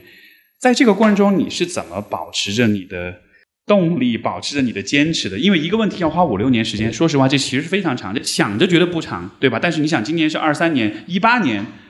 到二三年，这是很长的时间哎。这么漫长一个过程，你也好，包括你的病人也好，他们会从哪些方面找到那种动力、跟坚持、跟那种勇气的来源？在你看来，其实五六年说长呢也不长，就是很多慢性病。像一些内科疾病啊，几乎都是要长期治疗的，所以对很多医生、内科医生来讲呢，基本上都会面临这个问题。就是，所以你当然是习惯了就好，是吗？当然，就是就是我当然也会也会感觉到有些病人确实很困难嘛。呃，但好的一点在于我们是一个团队，我们是有有互相的这个支持，我们有协作的。呃，像比如我们的这个近视障碍诊治中心里面的这个病房，我们是有有精神科的医生、护士，有心理治疗师，治疗师也有很多种类了，个体治疗师、家庭治疗师、团体治疗师，不同不同类型的团体治疗师，然后还有营养师，还有我们会有 MDT，就是多学科会诊，就是包括内科的啊，这个妇科、儿科，包括消化科、营养科等等，那所以就是整个团队呢是给予很大的一个支持。像是像是有一种背后站了好多兄弟，然后就不怕了那种感觉，是吗？哦，这好棒。那那对于水印来说呢？因为我知道你你曾经也会有这方面的经历，在你的恢复的过程当中，在你的去面对这个问题的过程当中，你是怎么样去找到动力跟坚持的？就是可能对我来说，因为相相较于而言，我也是偏就是不善表达的那一种，可能也是习惯了自己的生活节奏，然后突然有朋友就是会。可能其实那一次也比较相当于是双方互助的那种形式。第一次觉得就是原来倾诉出去会比自己闷着更更快乐，然后更更更更就是更放松嘛。然后然后时间久了，其实就会就觉得这一个过程，我会我会一直会记得，就是曾经有一个人一直陪伴我走了这样一段路，让我就是能够更好的去接纳接纳生活中各种各样的未知。然后然后我就会觉得，就就其实。上升到我为什么现在还在愿意，包括我身边也会有一些朋友不定期的来找我聊这个话题，我愿意说，呃，说有时间有精力陪他们去聊这些事儿，就是说的。理论一点就是需需求层次嘛，我对食物带给我的快乐已经满足不了我了，那么我就可能有一些自我实现也好，什么实现也好，一一些一些带给我别的成就感或者带给我别的满足的一些事情。另外就是从另外一个角度看，其实我们会发现，就有这一类困扰的人，其实他们都是相对更加善良敏感的人。就是有一种就是叫你受到你受到伤害的时候，你会反击，有一种反击是对外，你就伤害回去了，那你就过去了。还有一种就是你对自己进行一个自我，就是防御防御手段，你是进行一个二次的自我伤害。我觉得这些就是这些善良的人、敏感的人，他们已经承受的很多了。我就想多陪伴他们一些，多给一些我能给的东西，这样子。我觉得这特别棒，就好像是当我们自己经历过一些挑战跟困难之后。不光是克服自己的问题，反过来还把自己的经验作为一种助人的资源去共享出去，让更多的人在这个当中找到一种看见，找到一种疗愈。我觉得这其实也是很多的呃，其实不光是心理疾病，我觉得有很多很多问题都是这样的。像比如说你在医院里面，如果是有那种同一个病房那种长期的慢性的那种病，大家相互之间都会有一种像是人的一种善意的本能哈，就是我我经历过这事儿，我知道。有多糟糕，有多难受，所以我想告诉你，我想跟你分享，然后这样子我们就都会好一点。而且像你刚才讲这个，我觉得特别特别重要，就是这样的问题，如果是在独自一个人去面对，他就会很难刚才陈医生讲的，背后一一众的医生，一众的同行，那种感觉真的是很好的。有很多人在支持你，当你不知道怎么办，当你遇到你的一些能力跟知识，呃，跟资源的一些短板的时候，有人当帮你补上，这种支持感，这种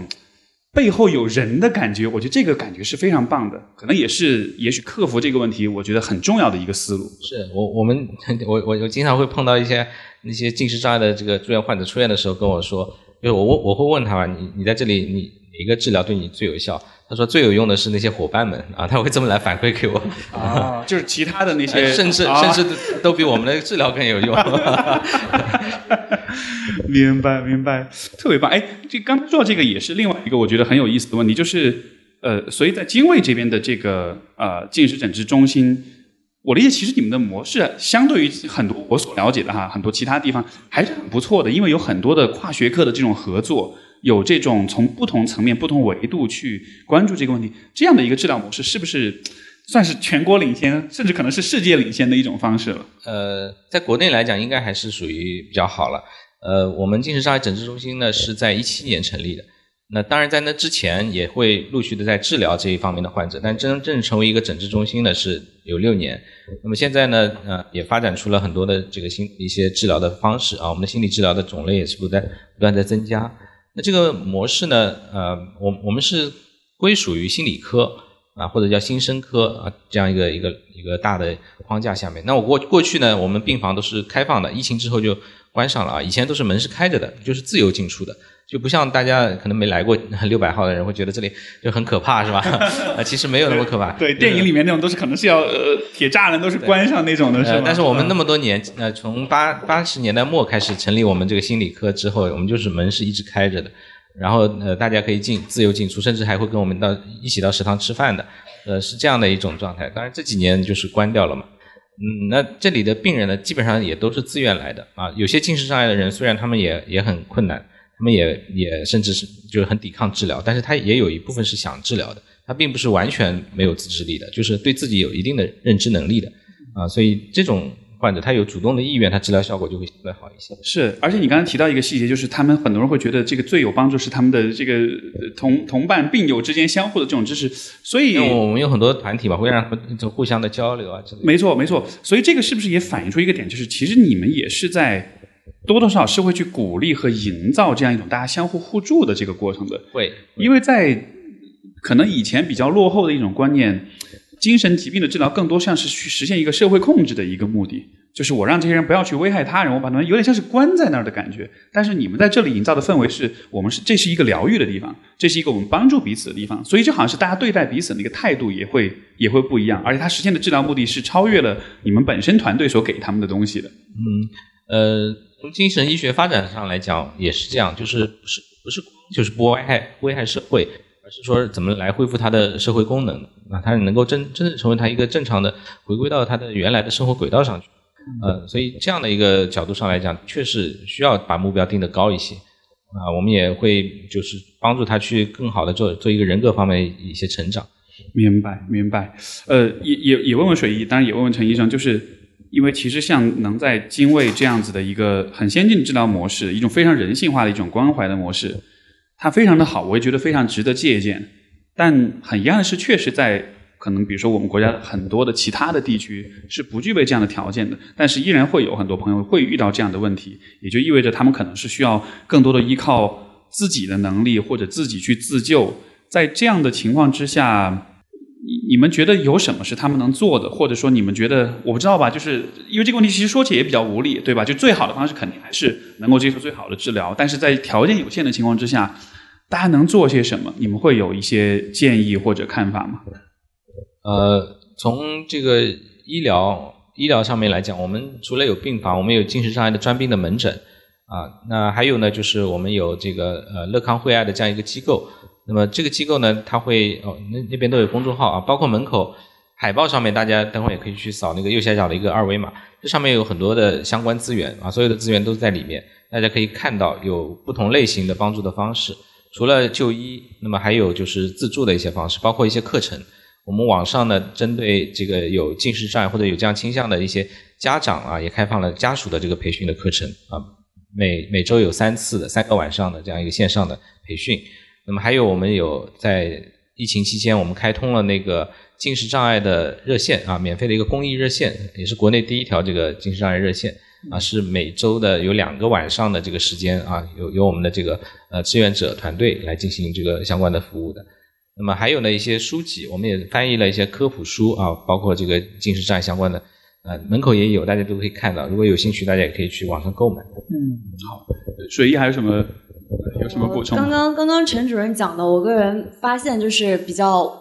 全面，都是一些相当于是传统媒介层面能够就相当于跨越物理距离带来的一些帮助。但是我刚刚就坐在这的时候，突然又在想，其实现在哪怕。大家大多数人其实不能说，比如说能上网，现在应该已经是一个相对比较普通的，特别是现在就是短视频这一个风靡，基本上是能够大家多多少少无论在哪里，其实短视频带来的影响力是非常大的。但是短视频又有一个麻烦点，就在于比如说像现在这种大数据的算法，一旦比如说你有相关的一些困扰，比如说你爱看吃播，那你推的是吃播，它其实是一个恶性循环。所以可能更多的是想说，如何借助现在已有的这些科技的力量，去比如或者说现在这些短视频这些新的这些媒体文化，去能够更好的把一些专业的知识，就是传播到各个平台上，这样可能大家大家能够带来的这个影响力，因为。就哪怕包括我自己说啊，天呐，我要治好自己要看本书，要不再缓缓，就是这样子。对，可能但是刷视频就会轻松一些。是是，可能就是有了这种技术的辅助之后，有一些信息、有一些知识的传递，会比以前更容易，触达的人也更多。所以这个也是一个我们可以去尝试的方向。也也希望这回我们的节目也也是能传播，至少也是能触达一些人群，也能帮到一些人。特别棒。那呃，刚才这个陈主任也讲到哈，有这个呃公益的这个热线，所以这个地方也是分享给不管是在场的观众，还是我们在听节目的各位听众。我们现在接下去，因为是呃从十九号开始，呃，经纬中心正近视障碍诊治中心，然后这个乐康惠爱这个这个团队这个公众号，就是快乐健康智慧爱这个乐康惠爱这个公众号，十九号开始是会开通这个近视障碍的这种免费的公益咨询的这个名额，而且。有专门给我们 Steve 说的听众准备六十个名额，所以大家可以先关注公众号“乐康惠爱”，然后在十九号的时候会有相关的推送。到时候在你报名咨询的时候，只要填入那个暗号，就是 Steve 说，你就能获得这样一个免费咨询的呃这样一个机会。也也是我们希望通过这样的方式，能让有这方面困扰或者你怀疑自己有这方面问题的朋友们，能够得到及时的一种关怀。包括刚才陈主任也讲，在通过乐康惠爱，其实一直在传递相关的科普。课程咨询各种各样的资源，我们也非常希望通过这次的活动，通过这期节目，能把这种很好的资源传递出去。因为确实从行业内行来说，就是这样的资源还是相对很有限的。中国这么大，有这么多的人需要帮助，对吧？但是有人在做这样的资源，我觉得这是一个非常非常值得被看见的。包括大家，如果你们生活中有朋友有这方面的问题，也非常鼓励你们把这种资源相互的去分享、去传递。就有的时候，像刚才水一讲，有的时候可能你能分享的是是看见、是关怀、是理解、是情感上的支持；也有的时候你可以分享很好的资源，这都是能够帮助彼此的一个过程。而通过今天的交流，我觉得最后还是回到一个说到心理健康、说到这个呃心理疗愈永恒的一个主题，就是人与人间的相互的支持、跟帮助、跟连接，不管是专业人士的支持，还是你的身边的朋友。还是像我们这样子，在网络上的这种媒介的这种发布，最终形成这样一个网络，大家就能够都能变得更好一些，很多问题就相对变得更容易一些，对吧？我们节目最后大家有什么感言，或者是有什么总结，要不要跟大家讲一讲？嗯，我我今天也是感觉到这次活动非常非常有意义啊，我也我也特别呃有感触。嗯，其实我也很少参与这样的这种性质的，我们可能过去都是跟。更加正式一些的科普的一些讲座啊之类的会多一些。那这样的一种形式，我觉得特别好，也是呃，我们面对的也是普通人群为主啊，会有更多的大家对于心理学、对于这样一个心理障碍这样的一种认识的一种提高，我觉得还是非常有收获的。我自己感觉也非常有收获。呃，包括跟水一啊、跟 Steve 啊都有很多的这种交流啊，呃，特别有意义。嗯。也希望能够有机会继续啊，我们还还可以继续做。好的，以后我会继续再听友们来玩平台六百号的。呃，水印，你有什么想说的吗？哦，我自己的话，其实最早的时候，我是真的有想过自己去做一个公众号也好，视频号也好，相当于是做一个个人平台。因为像所谓的这个，就是刚刚陈主任提到比较关键的这个羞耻感这个问题，其实我是没有的。但可能更多的也考虑到现在这个文化背景在，毕竟我有自己的朋友，有自己的家人，有自己的工作，可能不希望通过这样一个个人影响力带来一些其他负面的一些因素。然后正好有这样一个平台，能够有以这样一个嘉宾的身份，能够跟大家站在可能一个不同的视角，去让大家相较于可能。平时大家对医患之间总会有一些顾虑，有一些有一些担忧，不敢很直接的去说自己，而是比如说像我，比如说作为是大家的嗯同龄人也好，可能有相同困扰的人也好，或者说是我身边的一些朋友，就是。也是烂梗，就是真心换真心嘛。就我先愿意告诉你们，这是一件很正常的事情，我也经历过这样的事情。但是其实随着时间，或者说有一些心结慢慢的解开，一切都是就是未来还是很美好的。就是通过我告诉大家这样的一个情况，在也希望就可能会有一些有自己有顾虑的人，或者说好像关心到自己身边的人，好像有类似困扰的人，愿意去，比如说，就像他们说，哪怕。哪怕我可以走九十九步，你只要走出那一步，愿意告诉我一点点，其实未来就会有很多不一样的事情会发生。就大概是这样子，就是是我自己最大的动力吧。然后也是我未来可能会一直会做的事情。是是是，非常感谢这个地方，也非常非常感谢水艺的这种分享。然后这其实也很符合这次我们做这个活动的一种想法。你看，大家都坐在一起，然后。也是想向大家传递出这样一种信号，就是它就是一个问题，它就是一个我们需要去面对、一起共同解决的一个问题，仅此而已。它不，它真的不包含额外的对于你的这个人的好坏的一种评判，更不用说是一种道德上的一种评判，完全不存在的。我们就只是在这里去把事情做好，让大家都变得更好就可以了。是好的。这就是我们这期节目，但是接下来我们又有一个隐藏环节，就是因为在今天现场其实还有两位我的好朋友，我想把他们邀请上台。我先简单介绍一下，呃，是两位呃播客的主播，然后呢，其中一位是丸子，他是来都来了这个播客的主播，还有一位我要特别介绍一下是 Giselle 老爷，他是 Fit for Life 这个呃这个运动博主账号的这个。两位合伙、两位主理人之一，然后我特别介绍他，是因为其实我也认识吉斯奥很多年，然后他其实一直在，因为他自己曾经也有过技术障碍的问题，他其实，在很多年里面一直是作为一个非常活跃的一个科普教育者，跟大家分享自己的这方面的经历跟困扰。包会鼓励了很多很多人在这个方面去直面自己的问题。今天说到这样一个机会，他刚好来上海，他也非常就是开心的就过来参加我们的活动了。所以接下来的部分，我们就我们的彩蛋嘉宾，我们增加两个椅子，让他们两位上场，然后也跟他们一起去聊一聊，包括也跟两位嘉宾我们一起去讨论一下有些什么感想，有什么想要分享的东西，好吧？所以欢迎两位上场。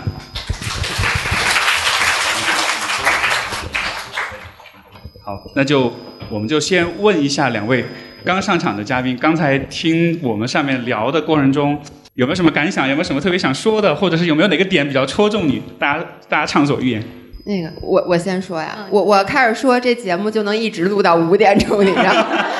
因为那个，我先介绍一下，就是我叫只叫老爷，然后我今年已经三十七岁了。我从可能十八九岁吧，我就得呃，我就我当时一开始是暴食，而且我当时我们俩是大学同学，我和 Steve，然后当时我是在多伦多就被确诊了是暴食，然后。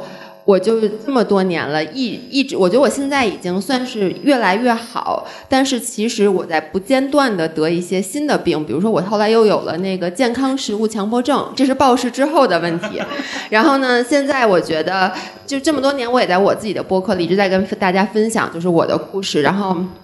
所以刚才二位在说的时候，每一个点。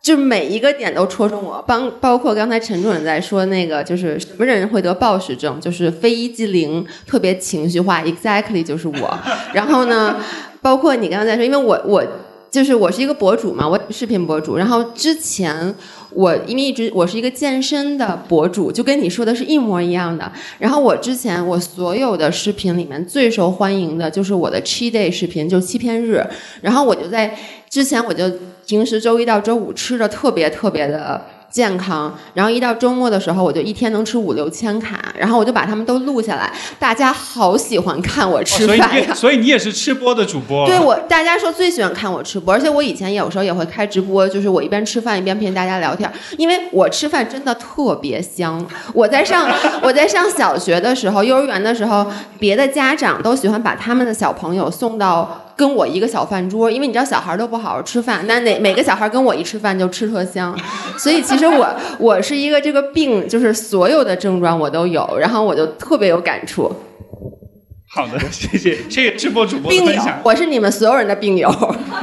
谢谢谢谢。对我刚刚就是在跟姥爷说，我说哎，其实都是什么朋友啊？其实大家都是病友而已。然后其实我没有那个近视障碍，但是我有另外一个有一点点跟那个呃神经相关的，我有个神经性耳鸣。然后呢，我就在跟那个姐姐在那说，我说那个，那我如果我没有节制的情绪性进食，那是不是代表我可能有一部分就是情绪没有办法就是处理嘛？那我比如说我会熬夜，我不是通过吃东西来的。我说那情绪性熬夜是不是一个病呢？然后 姐姐在那说，她可能也是。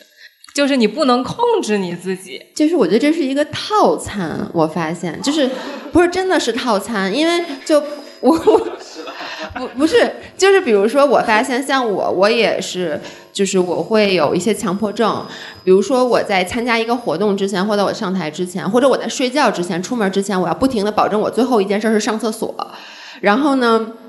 包括就是吃东西的时候，然后我也是，就是我必须要把一个食物吃完，就只要我把它打开了，我就必须得把它吃完。但是我其实想刚才分享一点，就是我觉得在饮食障碍上，我自己的 definition 就是它有什么区别？就是呃，如果说我吃这个食物的过程中，我是很享受它的，我很开心，就是我吃再多。我也不管它叫病，我觉得就是我今天胃口好，老娘今天就是想吃，我就吃特别开心。但是我一般什么时候我会吃完以后特别难过，或者说会自责，就是我在吃的时候我就不高兴了。我吃的时候我就想，这玩意儿其实你爱吃吗？你没这么爱吃，那你干嘛还要吃它？刚才我和丸子在讨论一个问题，昨天我们俩去吃 Wagas，然后呢？那个饭上来以后做的不太好，他真的 literally 他就吃了三口吧，就是把牛肉吃完，剩下的不吃，他连碰都不碰。然后那个我们俩点的是一模一样的东西，那东西我也觉得昨天做的不好吃，但我还是把它全都吃完了。然后我觉得这个就是我们俩之间一个特别大的问题。然后他就问我说：“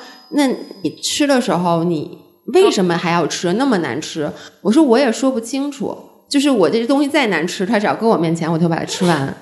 嗯。这个我也求证一下，向陈医生求证一下。他刚才说套餐的这个存在这样的问题吗？在你的经验当中，这是一个 这个说法成立吗？就情绪性熬夜是病吗？呃，这这个单纯这个症状来看不算病啊，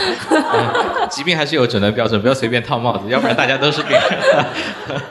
病友聚会今天啊，呃，那实际上就是呃有一些障碍啊，它是就是查不出。器质性疾病的，我们就会把它归为功能性的，就会认为它是跟精神心理因素相关的。所以现在每个医院都有心生科啊，心理科或者心生科，就是来治疗那些查不出具体问题，但是又有症状的这些情况。那么有一部分人，他通过一些心理方面的调整，他是的确是有一定效果的，是可以来这么来来解释。嗯，是。而且刚才这个老爷爷提到的，就是其实它不好吃，但你也不知道为什么，你就得把它吃完。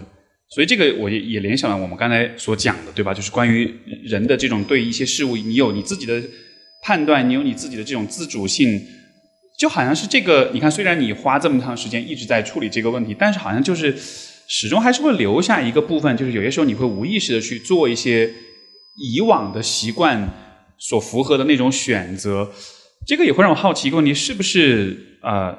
我们多多少少会带着这样一种习惯，还是会一直生活下去。可能它只是会变得更可控一些，但是它真的有可能完全消失吗？就我不知道这个，我只是刚才突然想到了。呃，或者说延伸出来一个问题，就是像如果我们把近视障碍看成是一种疾病的话，它最终理想的这个方向是真的有可能完全的这个问题就不存在吗？还是说我们把它调整到一个相对比较可控、相对不那么？伤害身体的范围之内就可以了，因为这会涉及到一个有点完美主义的问题。我得彻底把这个问题根除，完全不可以有。但是这又会产生新的压力、新的自我要求，就是会有这样一个维度嘛？我觉得你要做到非常精确也不可能，你也不可能每一顿饭就固定吃多少。所以有的时候多吃一点，不要有负疚感就好了。我觉得这个可能还是比较重要。你你如果老想着说我吃了以后就就自责了、后悔了，啊，就反而可能还会继续在影响你。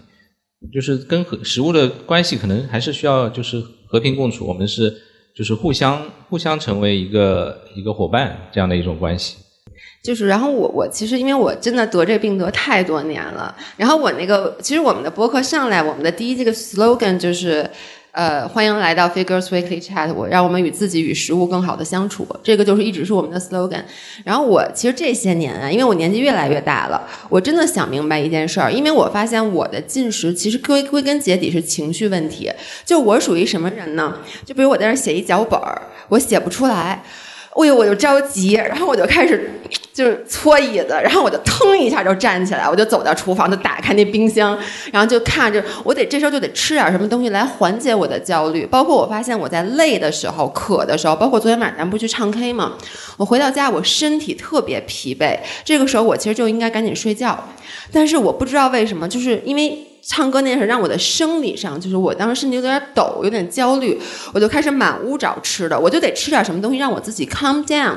然后我现在就，我以前就觉得这个问题我必须要解决，就是我在焦虑的时候想用食物缓解焦虑这件事，我得把它解决。但后来我现在的感觉就是，因为我的情绪总是要有出口，对不对？那我如果目前没有找到一个比吃东西更好的方法的时候，其实只要你 acknowledge 这件事儿，你知道你吃东西是为了缓解你的情绪，这挺好的。因为你说我又不抽烟，我又不喝酒，对不对？你说我焦虑的时候，有的人焦虑就抽烟嘛，对不对？就是他写不出来的东西，他抽烟。那我吃包薯片，我怎么了？哎，你这个你这个逻辑对，你能说服你自己？我把我我就说服了我自己。这这可以吗？这在你们看这成立吗？就是他能说服他自己。自己就是完全没有负罪感，但是但是但是在健康的层面就会会有影响嘛？就你因为你这么一说，不是我我觉得是这样，就是当你开始渐渐的接受这件事儿以后，其实你会越吃越少，因为你知道你就我我现在就比如说我现在做的有一点比较好的就是我基本上这个东西如果我觉得特别难吃，我能停下来。然后呢，我并且比如说我在焦虑的时候，然后我觉得我就哎不行，我必须得吃口东西，我就就是以前啊，是你本来就很焦虑了，你写不出脚本，然后你又吃了一个东西，这件事让你更焦虑了。就我现在又写又写不出脚本，我还摄入了热量，我就觉得我活不下去了。但是现在呢，新摄入的这个热量，我不会让它变成一个新的焦虑。我心里很清楚，我摄入这个热量是为了缓解我刚才写不出脚本的焦虑。所以你就自圆其说嘛，对不对？就是不会那个螺旋。他会，对，你不让他螺旋，你让他停在那个地方，对，给自己编一个圆满的故事。明白，明白，特别好的方法。以及有一个问题，我也特别想聊，包括刚才我们也在对话的时候也有谈到的，也是一个，我觉得怎么说呢？个人成长当中一个永恒的主题，就是因为刚才我们讲的是内在情绪调节和情情绪进食的问题，还有一个方面，其实就是外在的看法跟我们之间的影响。我们既不能完全不在乎别人的看法，但是我们也不能完全忽略自己的看法，这就成了一个永恒的拉扯关系，一个永恒的一个一个冲突跟张力。我们怎么去做这种平衡？当然，这肯定没有简单的答案，但是我也想听听看，呃，可能大家有对这个问题的一个讨论，你们自己的经验，你们自己认为的比较好的方式，或者看待这个问题的角度，怎么去平衡他人的看法和自己的想法？这个问题对我来说其实挺大的，因为我是一个，它是一个很大的问题。抱歉，它它是不是它对我来说是一个很重的问题？因为我是一个特别在乎别人对我看法的人。我以前读书的时候，这个问题特别严重到我以前交往的那个前任，他就会老说我，他说你为什么老是那么在乎别人的看法？也不重要，因为男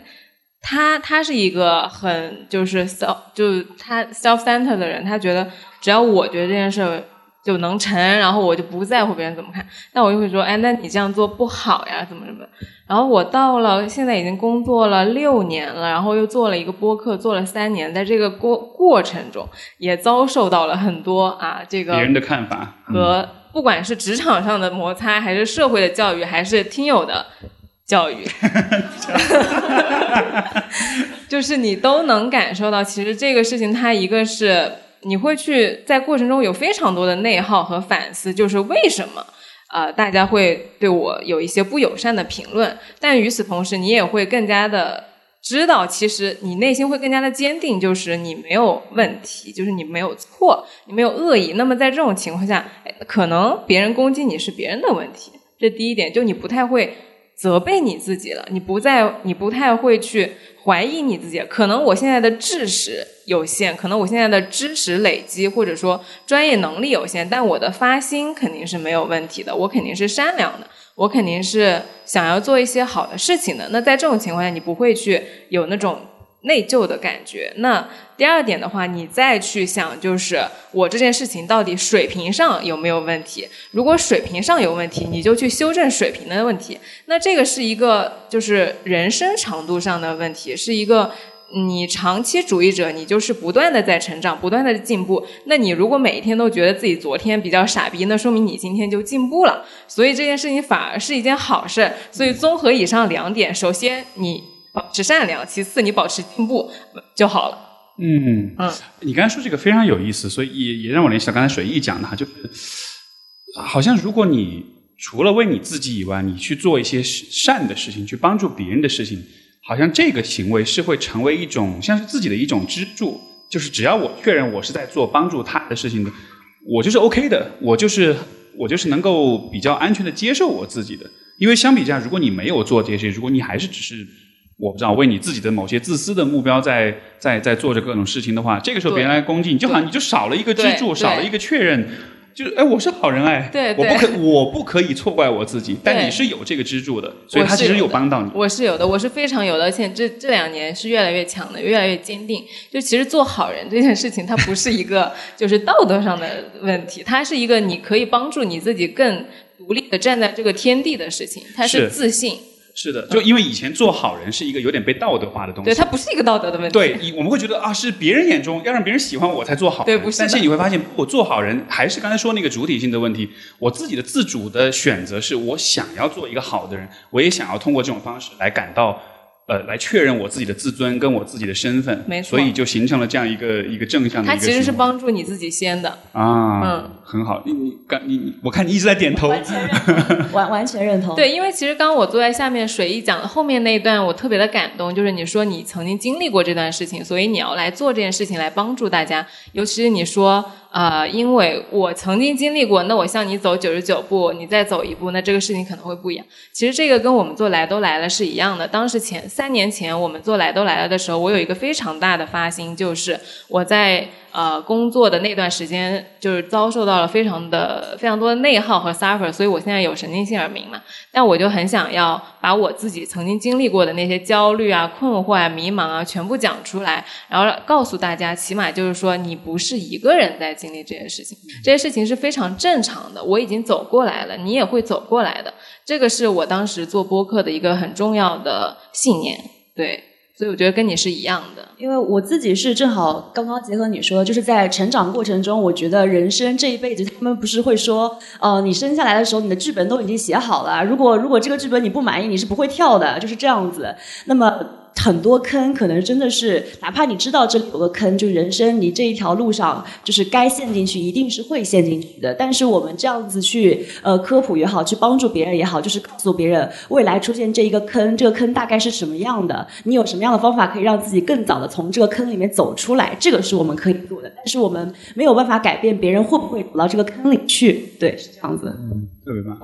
哎，我我有一个啊，我觉得就是刚才你说外在和内在的这个，我觉得刚才是也是随意说的，其实点在哪，在拧巴。就如果你是顺的，其实就没有问题。我举一个例子，比如说，其实我也是一个 people pleaser，我内心很在乎别人对我的看法和认同，但是我又想装作我自己很牛逼的样子。所以在我年轻的时候，我总是一边说我完全不在乎别人对我的看法，一边就是当别人对我有任何负面的评价的时候，我特别记仇，我心里特别难受。我真的，我晚上睡觉都睡不好。你们有那过那种，就是你走在大街上，你突然想，我今天心情不好，我心情。为什么不好嘞？什么事儿？哦，对对对，那个谁说我长得胖，就是或者说我今天早上上称的时候，我发现我胖了两斤，就是你没有去理顺这个关系，我觉得没有对错。包括我后来在这个做了健身博主以后，我就一开始我是跟大家说啊，我我什么我我什么都吃，我现在什么都吃，我不在乎这些事儿，就是我不在乎长胖，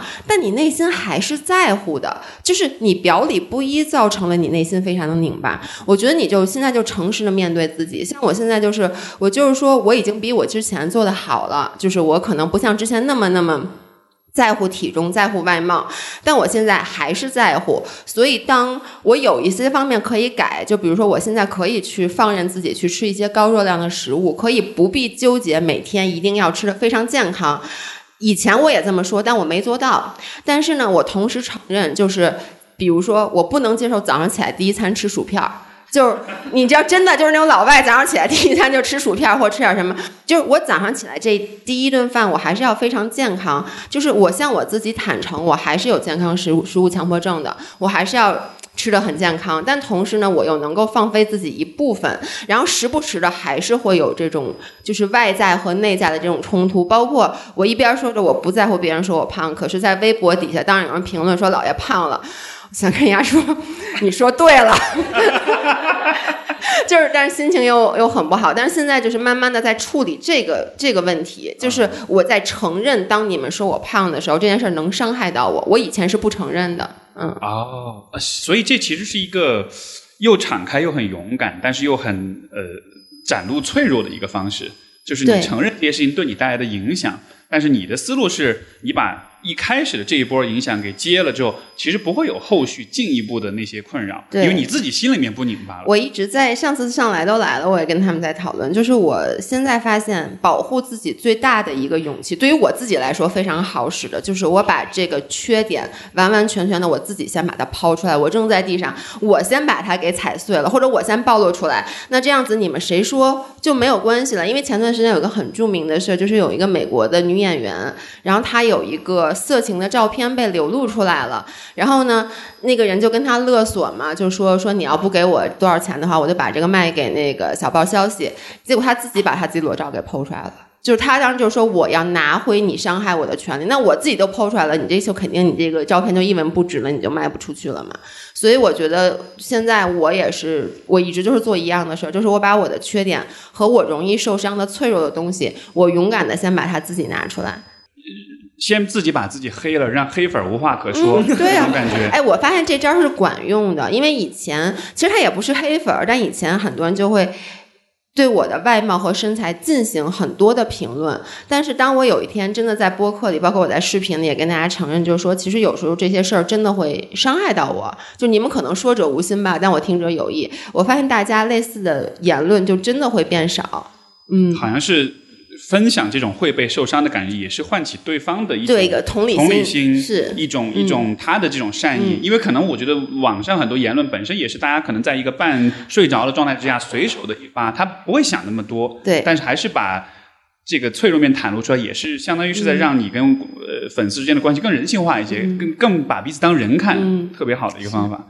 好啊，最最后再问你们俩一个问题：今天也是首次走进宛平南路六百号。你们刚才进来的时候感觉怎么样？从那门进来的时候有什么特别的想法吗？我刚就因为我迟到了嘛，先跟大家说不好意思，我迟到了。然后我就问老爷，我说你到了吗？我说我说我说那个你到六百号了吗？然后他说这是我家，他说我回家。我说行，我到你家来玩。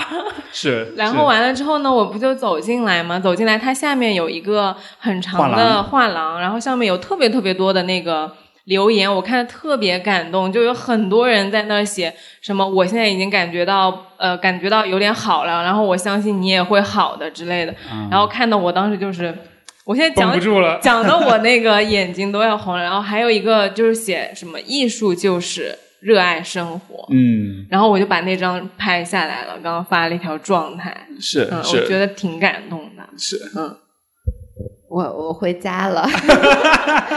因为因为我就是我们家就我爸他有特别严重的抑郁症，就是曾经啊，现在好多了，但是他现在是狂躁症。我觉得我们家。就我为什么说是套餐呢？就是我爸没有暴食症啊，但是我就觉得像我爸就属于神经很敏感的人。然后我觉得这个其实就是我觉得暴食这件事儿是由生理引起的。就比如说你得首先是一个情绪不稳定的人，情绪巨稳定的人，比如说像我的合伙人姥姥，她永远不可能暴食，因为他永远保持理智。所以就是我们家遗传下来就是一个情绪巨丰富的人，同时你还得胃口特别好。就我占据了这两点，所以其实我之前也陪我爸去那个北京的六院去过，所以我觉得就这这个地儿真的就很熟悉的感觉，而且我觉得将来我老了可能也得住进来。我我觉得很，我今天这个整个这个氛围哈，其实我觉得包括下面的这个呃画廊，就是所有这一切，我觉得有一个特别重要的一个点，就是我觉得可能在很多不了解的人的想象当中，就会觉得啊，就是精神精神科或者是呃精神疾病的治疗机构，会把它想得很特别可怕。因为那天我一听这个我们的这个。丁老师，然后就是他讲了一个事儿，就说他们有的时候叫外卖，然后那小哥到了门口，他一看他是他说我不要送进来，你自己下来拿，就他们真的会到这种程度，就他对他对这个这个符号的那种恐惧是到这样的一个程度。但你看，其实我们今天进来之后，第一，你看楼下这个画廊，你看他传递那些信息，对吧？非常非常的友善。第二，就是我们今天坐在这里，我们很坦诚的聊这样一些问题，你会发现其实也没什么了不起的，这就是一个呃交流、跟讨论、跟连接、跟治疗的地方。仅此而已，所以我也是希望大家来了这里之后，也是能改变对像六百号这样的一个看法，对吧？我我理解这个符号现在有点猎奇哈，大家说这是一个月饼厂牌什么的，但是另一方面，就还是当大家未来想到这个地方或者想到有关呃精神精神疾病治疗机构的时候，也可以看到它其实不完全是一个冷冰冰的那种用很理性的方式去去治疗你的一个地方，它。它可以是一个很有温度的地方，它可以是一个充满人与人之间关怀跟爱的地方，所以这个就是我们今天的呃活动的主旨。最后的最后，呃，今天我们一直在聊人跟食物的关系，所以我想邀请我们在座每一位嘉宾，也你去用简单的一两句话去描述一下，在你心目中人跟食物、人跟吃之间，你认为最健康的、最理想的关系应该是什么样子的？就我我先刚好想到了，就是说食物是一种陪伴嘛。就就把它当成你的恋爱对象，就是每天花少数的时间，大家相处的时候很快乐，剩下的时间就各玩各的，它不会给你带来任何负担。特别棒。人和食物，嗯，这个关系呢，我觉得很难描述啊，就是因为每天其实我们都跟他们在一起，他们其实就是我们的一部分，就是我们的身体的一部分。嗯，然后我想到的一点是，我我是想起那个那个人类简史里面那那句话，就是他其实说到一段，就是。人类它带来了人类的这个进化带来了很多的物种的这种变化，就是会就是人看起来人类在发展在繁衍，但实际上最获益最大的物种是小麦，因为人吃小麦，所以 小麦变得很多。我想如果有生命的话啊，这些这个有意识有灵感的话，像很多我们吃的那些食物，那些肉类啊或者是什么，其实他们也都是跟我们一样，我们在互相的去促进互互相的这个陪伴，然后能够和平的和谐的共处。我我的理解是这样的一个很有意思的角度，嗯，老叶。那对于我来说，我觉得我和食物最好的关系，就是有一天我能不再讨论我和食物的关系。就是像我在小时候去小饭桌吃饭的时候，就是我那时候都没觉得，就是我从来没觉得吃饭它是一事儿，就是它就是一个很正常的，就是你就跟你睡觉起床，这就是一个完全我不会去放在我任何一个就是。讨论和思考的范围里的东西，我觉得我就是从减肥开始才开始去想，哎，我到底要吃什么？这东西我该不该吃？我想不想吃？我之前不去想，我想吃我就吃，我吃饱了吃满足了我就停下来。所以这就是我觉得最好的状态，就是回到我小时候能够不再考虑我和食物有任何关系的那个状态。然后我刚刚那个老爷说的，我觉得挺有意思的，就是我也确实是没有想过我跟食物的关系。对，因为我跟他没有任何的情感纠葛，我们俩不拧巴。对，就是清清爽爽的。但我当我在台下听到一句话嘛，就是说我们有的时候吃饭会感觉自己像在吃爱。但是其实我和我的就是修习正念的朋友确实是这样认为的。我们觉得食物是代表爱的，尤其是当你自己亲手做的食物，或者是你的亲亲人、你的朋友做出来的。我朋友曾经说过一句话，他说他自己在家做饭的时候，感觉像是一场个人的朝圣。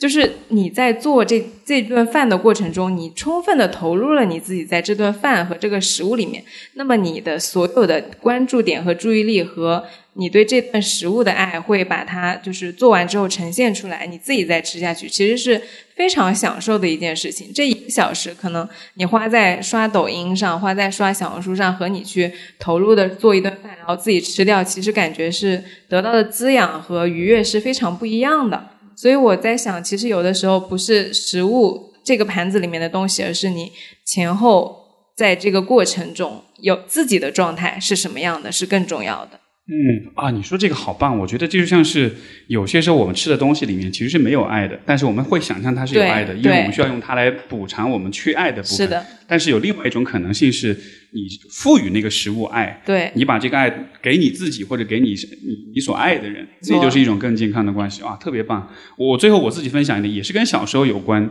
我小时候我有一个印象非常深刻的记忆，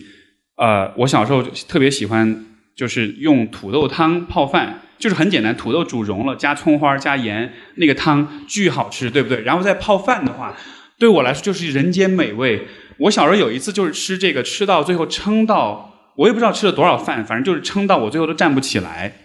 然后当时我站不起来，然后我妈还有其他一些大人就在旁边笑我，但是是那种带着爱意的笑，觉得这小朋友真可爱。就是你看，哎呀，你这个小笨蛋。所以虽然那次是吃撑了，我胃也难受。呃，我也有一点点后悔这件事儿，但是当我回忆起这件事儿的时候，心中是带着很多的爱跟温暖的感觉的，就好像是为什么是用这样一个方式来描述我的我对这个关系的这种理解，就好像是有的时候我们是会